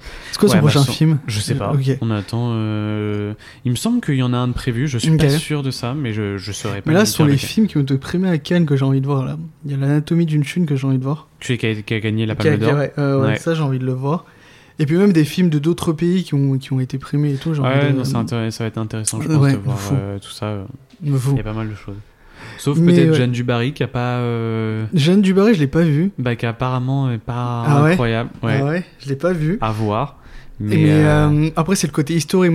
Déjà de base, je suis pas très fan des. des à part Barry Lyndon. Mais tu vois, les films historiques, je trouve ça un peu lent dans les dialogues, etc. Bah, il y en a quelques-uns qui sont bien, qui effectivement. sont mais c'est bien, tu vois, c'est ça. chercher, Barry, euh, Lyndon, Barry Lyndon est très bien, je trouve. Mais euh, Jeanne Dubarry, ouais, puis j'ai vu la bande-annonce et j'ai l'impression de connaître l'histoire, tu vois. ouais, c'est non, une histoire d'amour entre, entre deux Et enfants. puis t'as pas forcément envie d'en savoir plus, quoi. Bah, c'est C'est ça. des films où, euh, bon. C'est ça. mais vraiment. Non, non, plus Back Nord, plus. Mais euh, exactement. voilà, plus, films, euh, euh, ouais, il y a tout ça. Il y a. Putain, il y a. Attends, il y a un autre film. Je sais plus son nom. C'est c'est un, un film qui se déroule aux États-Unis de Shane Baker. Ok. Euh, Je vois pas non plus. C'est c'est une re- relation entre une mère et une petite fille. Et la mère, elle se prostitue pour, euh, pour, euh, pour euh, financer voilà, le- les, les besoins de sa petite fille, tu vois. Ok. Ah, j'ai pas Putain, vu. j'ai plus. Attends, je, vais carrément le chercher, mec. Vas-y, je t'en prie. Parce que, en vrai, il est vraiment très intéressant et c'est vraiment ce genre de film. euh, Que toi, t'as envie de. Peut-être que même de envie de réaliser faire et même Ouais. de faire, tu vois, carrément, ça serait trop bien. Ah si non, j'arrive ça- à faire ces genres de films, The Florida Project. Tu l'as vu ou pas? Non, j'ai pas vu, mais euh, et je connais même pas ça. le nom. Ok. Mais euh, C'est ça, c'est avec cette petite carrément. fille qui est, qui est très bien, qui est pas très long, tu vois. Je l'avais vu pendant le premier confinement. Ok. Et euh, ce genre de film aussi, j'aime beaucoup. Et autre chose, j'aime beaucoup aussi les films de, du studio Ghibli. Euh. Le studio Ghibli, donc tous les films d'animation de Ghibli, j'aime beaucoup, tout autant que les Pixar. Mm. Finalement, on les Ouais, bah on c'est un en style fait. totalement différent, mais effectivement, c'est euh, du film d'animation Bah, qui reste ça. très inspirant dans tous les cas. Exactement, tu vois, c'est simple, c'est court et pourtant ça va droit au but Mhm. en termes de scénario, etc. Je trouve ça assez intéressant Ouais, aussi. les musiques et tous les Musique, trucs. tout, c'est touchant aussi, tu vois. Moi j'aime bien ce genre de films aussi. Mais je pense que du coup, en, enfin, en sachant que t'aimes bien ce, Mhm. ce type de film, je pense que les films de Direction France, Ça, ça me dit rien, il a fait quoi il a fait bah, The Place Beyond the Pine, donc moi je Ah parle tout oui, le bien temps. sûr, ok, ok. Et il a fait Blue. Valentine. Ok, ok, je vois très bien ces deux films, mais je les ai pas vus. Et ben, Je franchement, je te les conseille parce que c'est dans un style effectivement euh, Bien sûr. très euh, très naturel. Ouais. À Très la camépo, réel, voilà, ouais, où t'es ouais. proche des Et puis comédiens. Ryan Gosling, quoi. Ouais. Ouais, et puis c'est, franchement, c'est, les histoires sont vraiment incroyables, donc je te les conseille. Ok, ok, ouais, faut que je les vois. C'est dans, pareil, ma, bah, dans ma dans- liste. moi ça me fait penser aussi au film de, euh, de Julia Ducournau. Titan qui- ou ouais, euh, bah, les deux, même Grave, vrai. grave, ouais, grave, j'avais vu Titan, je l'ai pas encore vu. Bah, mais je trouve que Grave est mieux. Enfin, moi, j'ai pas préféré vu par Titan rapport encore. à Titan. Mais euh, je trouve que c'est pareil, c'est des films qui sont très dans le réel. Il n'y a pas de surtruc. Exactement, il y a pas de, ouais, il y, a- il y a moins le côté science-fiction. Même si j'aime bien aussi les films où t'as une grosse prod derrière. Mm, mm, Je mm. pense à, j'ai vu euh, il y a pas longtemps euh, Don't Worry Darling. Je sais pas Ok. si tu l'as vu. Ah si, je l'ai vu. La, la science-fiction dans des maisons où Ouais. à la fin, ouais, ouais, si, si, je l'ai vu, je l'ai vu. Ben, tu vois, c'est le genre de vu, grosse prod aussi où euh, tu peux Très patriarcal comme film aussi. Exactement. Mais oui, genre, Style genre, euh, Exactement. Et puis en 30, vrai, même 40. science-fiction, etc., ça me dérange pas, mais tant qu'il y a l'émotion, tu vois, l'humain. Là, dernièrement, j'ai vu euh, Les Gardiens de la Galaxie. Je sais pas Ouais. si tu l'as vu le dernier. Tu l'as vu Oui, oui, mais bon, c'est pas. Enfin, moi, je, je suis pas un grand fan. mais en fait, moi, non, mais du tout, moi, je connaissais pas, j'ai même pas vu le 1 et le 2, Ok. tu vois. Je, je suis parti direct voir comme ça. Et pourtant, et pourtant, on arrive à comprendre l'histoire, à suivre l'histoire sans même avoir vu le premier et le 2. Et moi, ce que j'ai aimé aussi, c'est les, c'est les valeurs humaines aussi, au final, Ok. tu vois. Il y a l'amitié. T'arrives Bah, les Gardiens de la Galaxie, on va dire que c'est leur point fort. C'est, enfin, c'est pour ça aussi que c'est les, la, sa- enfin, Mhm. trilogie préférée de ceux De qui aiment, beaucoup, euh, ouais. bah, de- du Marvel, public entre ouais, guillemets. Parce que c'est aussi euh, fait par euh, comment il s'appelle le réalisateur Euh, qui est très putain, connu. Ouais, ouais, ouais, Qui mais fait- qui vient de signer pour, euh, pour DC, là, en plus, apparemment. Là, ouais. Comment il s'appelle? Putain, j'ai oublié. Je m'en souviens plus, mec, attends. Tu vas trop. je l'ai trouvé. Gros, je suis tellement curieux que. non mais de- en plus il est très connu. James Gunn, bien sûr. Exactement, Oui, James. Gunn qui a fait Suicide Squad et qui Oui, a fait pas mal oui, d'autres films d'ailleurs pour la DC et pour, Et pour Marvel. Marvel, exact. Mais effectivement, euh, les Gardiens de la sont connus pour voilà pour leur Exact. réalisation qui est euh, qui se rapproche du Et pour cinéma. le message entre guillemets véhiculé par. la Exactement. fin, ouais, exact. Non, mais mais, euh, mais c'est pour ça, ouais. Bah tant que ouais, humain, euh, drame, voire même mélodrame, ça me dérange pas. Tu vois. Là, j'ai Bah, vu vois, brillante. Enfin, tu sais, c'est ce qui est dommage, c'est que ce sont des films qui sont très peu connus, ces genres de films, Mm. mais qui marchent énormément en festival. ouais, j'ai bah, vu par exemple le film Brillante, qui est un film belge, je crois, Ok. et c'est sur euh, l'histoire de quatre femmes de ménage. Donc, Ok. tu vois, sur quatre femmes de ménage, et on suit particulièrement une d'entre elles. Ok. et sa vie, comment elle arrive à gérer tout ça, et euh, les mensonges aussi, tu vois, elle assume pas trop par rapport à ses enfants, etc. C'est assez intéressant, c'est très touchant aussi, tu vois. Ouais, ouais. Et tu vois, je suis allé le voir au ciné, on était 4 ou 5 dans, le, dans la fou, salle, ça. tu vois. Et euh, d'un côté, je peux comprendre, parce que la plupart des gens avec qui je parle, tu vois, ils me disent que, ouais, ils cherchent à, à sortir, entre guillemets, de leur, de Mm. leur quotidien en allant Ouais. au ciné, d'où le fait que la, la SF marche énormément, la fantasy marche énormément. Tu prends moins la tête. Tu prends moins la tête, t'es pas là à pleurer devant un plan parce que tu pleures déjà beaucoup dans ta vie, tu vois, c'est ce qu'on m'a souvent dit. Et, euh, et pourtant, moi, ce que j'aime bien, c'est l'émo- l'émotion véhiculée, l'humain, tu vois, le côté euh, touchant dans ces films-là. Et c'est pour ça, euh, j'étais limite choqué qu'on soit si, très peu Ouais, bah, ça, nombreux. euh, et pourtant, ça, ça, ça a eu pas mal de prix à des festivals et tout, ce film-là, tu vois. Ouais, Il est sorti il y a quelques mois, en janvier, je crois, tu vois. Ok. Mais, Mais écoute, voilà, c'est ce genre de film-là. Très bien. Et ben écoute, ça, ça me va parfaitement comme réponse. Petite question que j'aime bien aussi poser. Est-ce que tu as des passions autres que le cinéma ou l'art? Une passion un peu ordinaire ou quelque chose qui t'anime au quotidien? Ok. Et attention, tu ne peux pas dire du coup le cinéma. Ok, oui, bah oui, normal. En vrai, euh, bah du coup, moi, il y, a la- y a la musique, sinon. Il y a la musique, bah, du coup, j'ai fait 8 ans de piano. Là, là j'ai un peu oublié, tu vois. Mais euh, moi, il y, a la- il y a la musique aussi qui me, qui me passionne, ouais, carrément, qui me, enfin, tu sais, qui me transporte. Et moi, j'écris des scénars en écoutant la musique, Ah, Ça fait façon, partie du quotidien de tout le monde, en fait. qui se lie énormément, tu vois. Ah, tu m'avais dit sauf dans l'art, c'est ça? Non, bah, Non, mais ça, ça peut marcher. ça peut marcher. Sinon, j'aurais dit le sport, parce que du coup, je me suis à la musculation et je commence à, À à avoir un- commencer ok. un truc, tu vois, à être pas, je dirais pas passionné, c'est peut-être euh, trop tôt pour dire passionné, mais à être de plus en plus intéressé par le truc, tu vois. Vraiment à regarder des vidéos, à m'intéresser de plus en plus, et tu vois, c'est aussi quelque chose qui peut, euh, qui est aussi important, tu vois, euh, Ah, bien sûr. le, le sport, etc. Mais ouais, mais, euh, mais j'avoue, le cinéma prend quand même beaucoup de place dans ma vie. hein. Forcément. Euh, Mais la musique, tu vois, comme tu parlais de la musique, effectivement, c'est un truc qui se lie qui se beaucoup au lie cinéma aussi, quand même. tu vois, exactement. On a- Bah, audiovisuel, quoi. Oui, Et t'as l'audio qui est avant le visuel. clairement. Du coup, c'est. Ouais. Mais Non. c'est vrai qu'un film sans musique, euh, Et puis limite, c'est limite plus important, tu vois, qu'un. C'est ce qu'on m'avait dit à l'école aussi. que- Le son passe ouais, tellement. Exactement. ouais, clairement. Si tu peux regarder un film qui a une image euh, bof, mais Bah, qui c'est a ça. un son euh, incroyable, ça peut passer. Bah, c'est Alors ça. L'inverse, entre guillemets, L'inverse c'est. passerait moins. beaucoup plus compliqué. C'est ça. Mais, Donc, mais ouais, du coup, musique, le musique sport, et le sport, ouais, là. Bah, c'est vrai que le sport, comme tu l'as dit, c'est vrai que c'est un truc qui peut effectivement vite te prendre. Bah, C'est ce que disent beaucoup de sportifs, Ouais, euh, ouais. bah, des coureurs Mm, par mm, exemple. mm. Ils disent beaucoup, ah ouais, putain, c'est une drogue, c'est un machin, Bah, ça. ça. C'est vrai que ça peut devenir vite une compréhensible. Bah, c'est ça. Ça peut vite devenir un centre d'intérêt.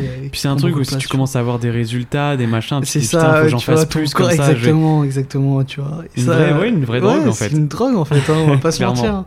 Mais ouais, et du coup, il y a ces deux trucs qui sont à côté, tu vois. Ok. côté du ciné. Très bien. Autre question aussi bon. un peu familière maintenant à Mhm. ce podcast, car Mhm. oui, c'est c'est le quatrième épisode déjà. Yes. Vous pouvez d'ailleurs retrouver, je le redis, sur toutes les euh, plateformes de streaming, Spotify, Deezer, Apple Music, etc. Et du coup, la question est quelle est la journée type de Mhm. Dilushan Mhm. Alors attends, je sais pas si je le dis bien ton, pré- ton nom de famille. Vas-y. Saha Yanathan. Yes, c'est ça. Yanathan ou Yanathan Nathan, Nathan. Très bien. Très bien. Pas facile, hein Ouais, pas facile, Pas pas, facile. facile comme famille, et même Même à écrire, hein. Ouais, même À à, écrire, ouais, c'est pas facile. Euh, une journée type, du coup. Donc, euh, une journée type, euh, bah, ça dépend à quelle période, tu vois. Il n'y a pas vraiment de journée type. Mais si je dois prendre une journée type de, de travail, par exemple, tu vois, Ouais, quand j'étais en alternance, du coup, donc réveil, euh, tac tac, transport. Le mec qui va trop loin. Petit Et déj, petit déj, euh, c'est ça. Non, mais sinon, euh, bah, en vrai, il n'y a pas vraiment de journée type, tu vois. Ok. Parce que du coup, au travail, ça dépend. Des fois, c'est full journée montage. Des fois, c'est full journée euh, tournage aussi. Ouais. Ou des fois des deux. Donc, ça dépend vraiment des journées. Mais en tout cas, chez Hors du Monde, par exemple, ouais, le matin, t'arrives. J'ai un petit carnet où je note la veille ce que j'ai à faire le lendemain. Du coup, je regarde Ouais, ça, je check listes les tâches. ouais, des to do, etc. Puis, du coup, ça part souvent en montage. En montage d'un projet à, à rendre le, pour le jour même, tu vois. Ou à envoyer pour une veille, etc. Puis dès que j'ai 5 minutes, euh, tac, je partais en tournage. Un tournage pour tourner des pierres précieuses, ça, ça se faisait assez rapidement. Ok. Et ensuite, entre-temps, ma, ma collègue a eu le temps de faire des retours, ça se passait souvent comme ça. Du coup, je, rem- je me remettais au montage et ça, ça alternait entre comme ça, tu vois. Je finissais à 18h, 18h30 et après le soir, c'était chill. Soit j'allais au ciné, euh, soit j'allais voir des potes. Enfin, vraiment, je, je vivais, tu vois. Ouais, carrément. Pas de, en vrai, il n'y a pas de journée type et Ouais, c'est ça façon, qui est assez intéressant et c'est ce que je veux. Je veux pas me, me lancer dans une routine euh, du, du boulot, c'est ce que tu vois. tu, ce qui, c'est ce qui revient beaucoup Ouais. parce que j'ai eu en vrai euh, j'ai eu des entretiens entre guillemets qu'avec des personnes qui travaillent Mhm. dans le l'audiovisuel Mhm. et ce milieu-là. Mhm. Et c'est vrai que personne n'a vraiment de journée type en fait. Bah, c'est ça. Tous les euh, jours, c'est une journée qui varie. bah, t'as des journées ça. où t'es ultra productif, Exactement, d'autres journées où t'as rien, exactement. Et du coup, tu prends du temps pour toi. Enfin, il Mhm. n'y a pas de journée type. Et c'est un choix. Et c'est ce que je veux. Je veux pas me lancer dans une routine où t'es là, tu travailles à telle heure, tu dois faire ceci, cela. T'as les mêmes missions en entreprise, ça peut vite revenir redondant. Et c'est tout sauf ce que je veux depuis tout petit, tu vois. C'est aussi souvent, pour ça euh, qu'on a choisi ces métiers-là, dans le sens où, tu sais, les décors changent, les lieux changent, même si Les personnes changent. les personnes changent, pas les le, film raconté est différent à chaque Clairement. fois, et les lieux à lesquels tu vas à chaque fois, tu découvres des lieux des spawns. Moi, je suis allé dans des endroits rien qu'en France, tu vois, où jamais Ouais. je serais allé seul. C'est euh, trop bien. Ça, c'est trop cool, tu vois, des petits coins, euh, etc. Même si c'est dans le cadre du travail, tu, trouves, tu Bah, découvres quand même ça. des trucs et c'est vrai que ça reste ça, et euh, puis surtout si tu es avec des collègues à qui tu t'entends bien, tu t'as toujours des moments où t'as des pauses, où tu peux faire ce que tu veux. Mm. Je suis allé, ouais, et ça c'est cool. Et du coup, ouais, une journée type, ça serait un peu ça, une journée classique, tu vois. Même si, voilà, même si j'essaie de ne pas rentrer dans une euh, routine exacte. Il peut y avoir des journées types un peu différentes, Un peut peu en avoir diff- plusieurs. Exactement. Ok, Très bien. Eh bien, avant de conclure euh, Mhm. ce podcast, j'aimerais, si tu le veux bien, dire un petit mot, Mhm. une phrase de fin pour faire passer un message à travers ce podcast. Ça peut Mhm. être un ressenti de notre discussion, quelque Mhm. chose qui t'a marqué, euh, Mhm. n'importe quoi en fait, quelque chose que tu as envie de, de De dire, dire, peut-être un euh, petit conseil, un petit truc euh, pour que les, ceux qui nous écoutent. Voilà. Ok, bah en vrai, euh, en vrai c'est. euh, pff, attends, je réfléchis, je réfléchis. Je sais pas quoi dire. Je sais pas quoi dire parce que soit j'ai pas envie de faire trop le philosophe en mode. euh, ouais. Ça peut être la phrase peut- un peu Mais philosophe. oui, ça peut être la phrase philosophe, mais flemme. Non, mais en vrai, en vrai, si vous êtes passionné par le truc, en vrai, c'est un, c'est un combat. Du coup, en Ouais. vrai, faut, faut lutter, tu vois. C'est-à-dire que tu peux avoir 40 000 galères, mais c'est à toi de lutter, tu vois. Et ça, c'est quelque chose qu'à l'école, on m'a appris, même des potes me l'ont dit et tout, tu vois. Même eux, en vrai, on dit, on parle de ciné, mais dans plein d'autres domaines aussi, Ouais, tu vois. C'est pareil, tu vois. On est, on est, on est plein sur la médecine, on en parlait tout à l'heure. Pareil, j'ai un pote, il est développeur et c'est pareil, c'est la galère aussi, tu Ouais. vois. Il y en a plein qui veulent faire des sites web, tu vois. Du coup, pareil, du coup, ne lâchez pas, tu vois. Donc, foncez et, euh, et faites-vous confiance, tu vois. C'est-à-dire que tôt ou tard, même solo, tu peux te, te débrouiller, tu vois. C'est un peu ce que vous faites vous, tu vois. Mm. Et genre, ça, ça peut être cool aussi, tu vois. Genre, Clairement, si personne ne veut, bah, enfin, faites-le Fais-le solo, solo. tu vois. Et forcément. C'est ça, clairement. c'est très philosophe tout ça. C'est très bien. Mais vas-y. Il faut, c'est la petite phrase de c'est fin la et petite phrase, exact. Il la faut. Allez, let's go. Avant de se quitter, j'aime bien avoir des petites recommandations. On va donc tous les deux parler d'une œuvre, d'un sujet ou de quoi que ce soit dont on a envie de parler en une petite minute. Ok, Le je dois te vendre un truc là en fait. La petite reco, non, un petit truc que tu as envie de, te- de parler, tu vois, un- Ok. je sais pas, un film que tu as vu récemment, ou Que- euh, je sais ouais. pas, un album que tu as écouté récemment, Ok, ou ok, ok. une chaîne YouTube, euh, n'importe quoi. Ok, ok, ok. Vraiment, euh, Ok, je réfléchis. Un film bon qui n'est plus en salle, tu vois. vas-y. Donc ça s'appelle Modern Son. Donc le, le titre en français, je crois, c'est un, un petit frère. C'est un film que je vous conseille qui est très, qui est important selon moi, qui parle des, des relations au sein d'une famille, tu vois, entre une, une mère et deux enfants. Et c'est un petit frère. C'est avec Ahmed Silla notamment, qui joue le premier rôle, qui est sorti récemment, qui n'est plus actuellement en salle. Je crois que j'ai vu Tu passer l'as le... tu l'as vu passer? Ok, moi j'avais vu en avant-première avec l'équipe, etc. C'est un film très touchant. Et, euh, et oui, et de manière générale, du coup, je peux, ce que je peux vous conseiller, c'est d'aller voir des films avec des, des messages, tu vois, des films Mm. euh, drames ou des films euh, sociaux, entre guillemets, euh, qui sont aussi des films importants, tu vois, qui, Totalement. sont, qui, qui peuvent... Voilà, qui peuvent aussi te faire changer, tu vois. Tu peux ressortir avec un message, avec quelque chose, Ah, bah, t'ouvrir les yeux, qui est, qui est tout aussi important qu'un film de science-fiction, tu vois. Donc voilà, un petit frère, de manière plus générale, je vous conseille d'aller voir des films sociaux, des, des drames, des films de ce genre-là. Ok, Voilà, parfait. La petite recommandation. la petite euh, euh, reco. Exact. Bah écoute, moi je vais vous parler d'une chaîne YouTube, bon, en vrai qui est assez connue, je sais pas si toi tu la connais, c'est la chaîne de Greg's Way. Ouais, bien sûr. Ouais, ouais, c'est le mec dans son euh, van, non? Exactement, Ouais, ouais. qui fait du road trip. Ouais, ouais. Alors ça n'a rien à voir avec l'art, Ouais, le ouais, cinéma, ouais. etc. Mais c'est très bien aussi. Mais je trouve que euh, j'admire énormément son travail et Mm. comment il fait ses vidéos. Bien sûr, Parce que je trouve que c'est très qualitatif. bien sûr, Sa manière de filmer, sa manière de monter, ses Mm. petites voix off, bien sûr. Tout. euh, Enfin, en fait, je trouve qu'il a une manière de raconter ses histoires et de faire passer euh, ses histoires par ses vidéos Mm, bien sûr. très intéressante. Et c'est quelque Ouais. chose qui marche euh, de plus en plus. Il a de plus en plus d'abonnés, de plus en plus de machin. Et il tente des trucs de plus en plus aussi. Mm. Tu vois, là, il, a, il est en ce moment en train de faire, euh, de mettre les vidéos en ligne Mhm. de son voyage en Afrique. Mhm. Et tu vois, c'est un truc qui est ultra intéressant. Ouais, mais bien sûr. Et je trouve voilà que qu'il y a vraiment quelque chose derrière chacune de ces vidéos qui est intéressante. Et en plus, ça donne envie de voyager. Mais Je clairement. trouve qu'il a, Je il a le- la joie de vivre. Il est passionné par ce qu'il vraiment. fait. euh, Et, il Et fait- puis il, prend des risques, tu vois, ça c'est Ah, inspirant de totalement. fou. Genre tu vois, il a Et tout donc la vérité aussi, le, le- la ce qui vérité. se passe vraiment, tu vois, quand il est aux douanes, il y a toujours une galère, il y a toujours un truc. Exactement. Et pour quelqu'un, tu vois, qui voudrait commencer les road trips, je pense Mm. que c'est pas mal de suivre un peu ces vidéos Vraiment, vraiment. et voir que tout n'est pas tout rose non, non, plus. bah non. son. tu vois, c'est- et ça c'est- intéressant, tu vois. De... C'est aussi de ça qu'on a parlé, tu vois. Généralement, on dit que le cinéma c'est tout beau, etc. Là, je trouve que C'est intéressant aussi à travers notre échange de montrer toutes les galères qu'il y a Ah, derrière. ici. Du coup, c'est cool. Je sais pas si tu connais lui, c'est un peu dans le même esprit. Il s'appelle Thomas. Thomas Maza. Thomas Maza, je ne connais pas. Mais en tout cas, ouais, de Greg's Way, eh ben, je ne C'est dans le même esprit, exactement, quasi des vidéos quasi similaires. Je me demande s'ils se connaissent pas entre eux non plus, tu vois. Il y a moyen. Et pareil, dans un van, il fait des vidéos il est dans le même esprit, tu vois, et c'est Trop, trop cool. Ok. Sur son Insta, bah, je te, l'enverrai si Ça tu marche. veux, si ça, si ça t'intéresse. Ah oui, carrément. Mais ce que j'aime bien, ouais, en fait, ce que j'aime bien avec euh, Greg, c'est vraiment ouais, la, la qualité des vidéos, Mmh, bien le- sûr, sa manière de raconter. Mm. Je trouve qu'il y a vraiment, il a une patte à lui, clairement. un peu vintage, un peu, Ouais. tu vois. Mm. Et je trouve que c'est vraiment super intéressant. Moi, je l'ai connu au tout début, où il a fait son Moi, je premier l'ai connu van en 2019, je crois. avec hein. Henri. Je sais pas, tu te Ah souviens non, de son ouais, premier non. van Non. Son premier van Henri. Enfin, c'était pas un- vraiment un van, c'était un camping-car qu'il a récupéré avec euh, des grands-parents et tout ça, qui a fait la première rénovation.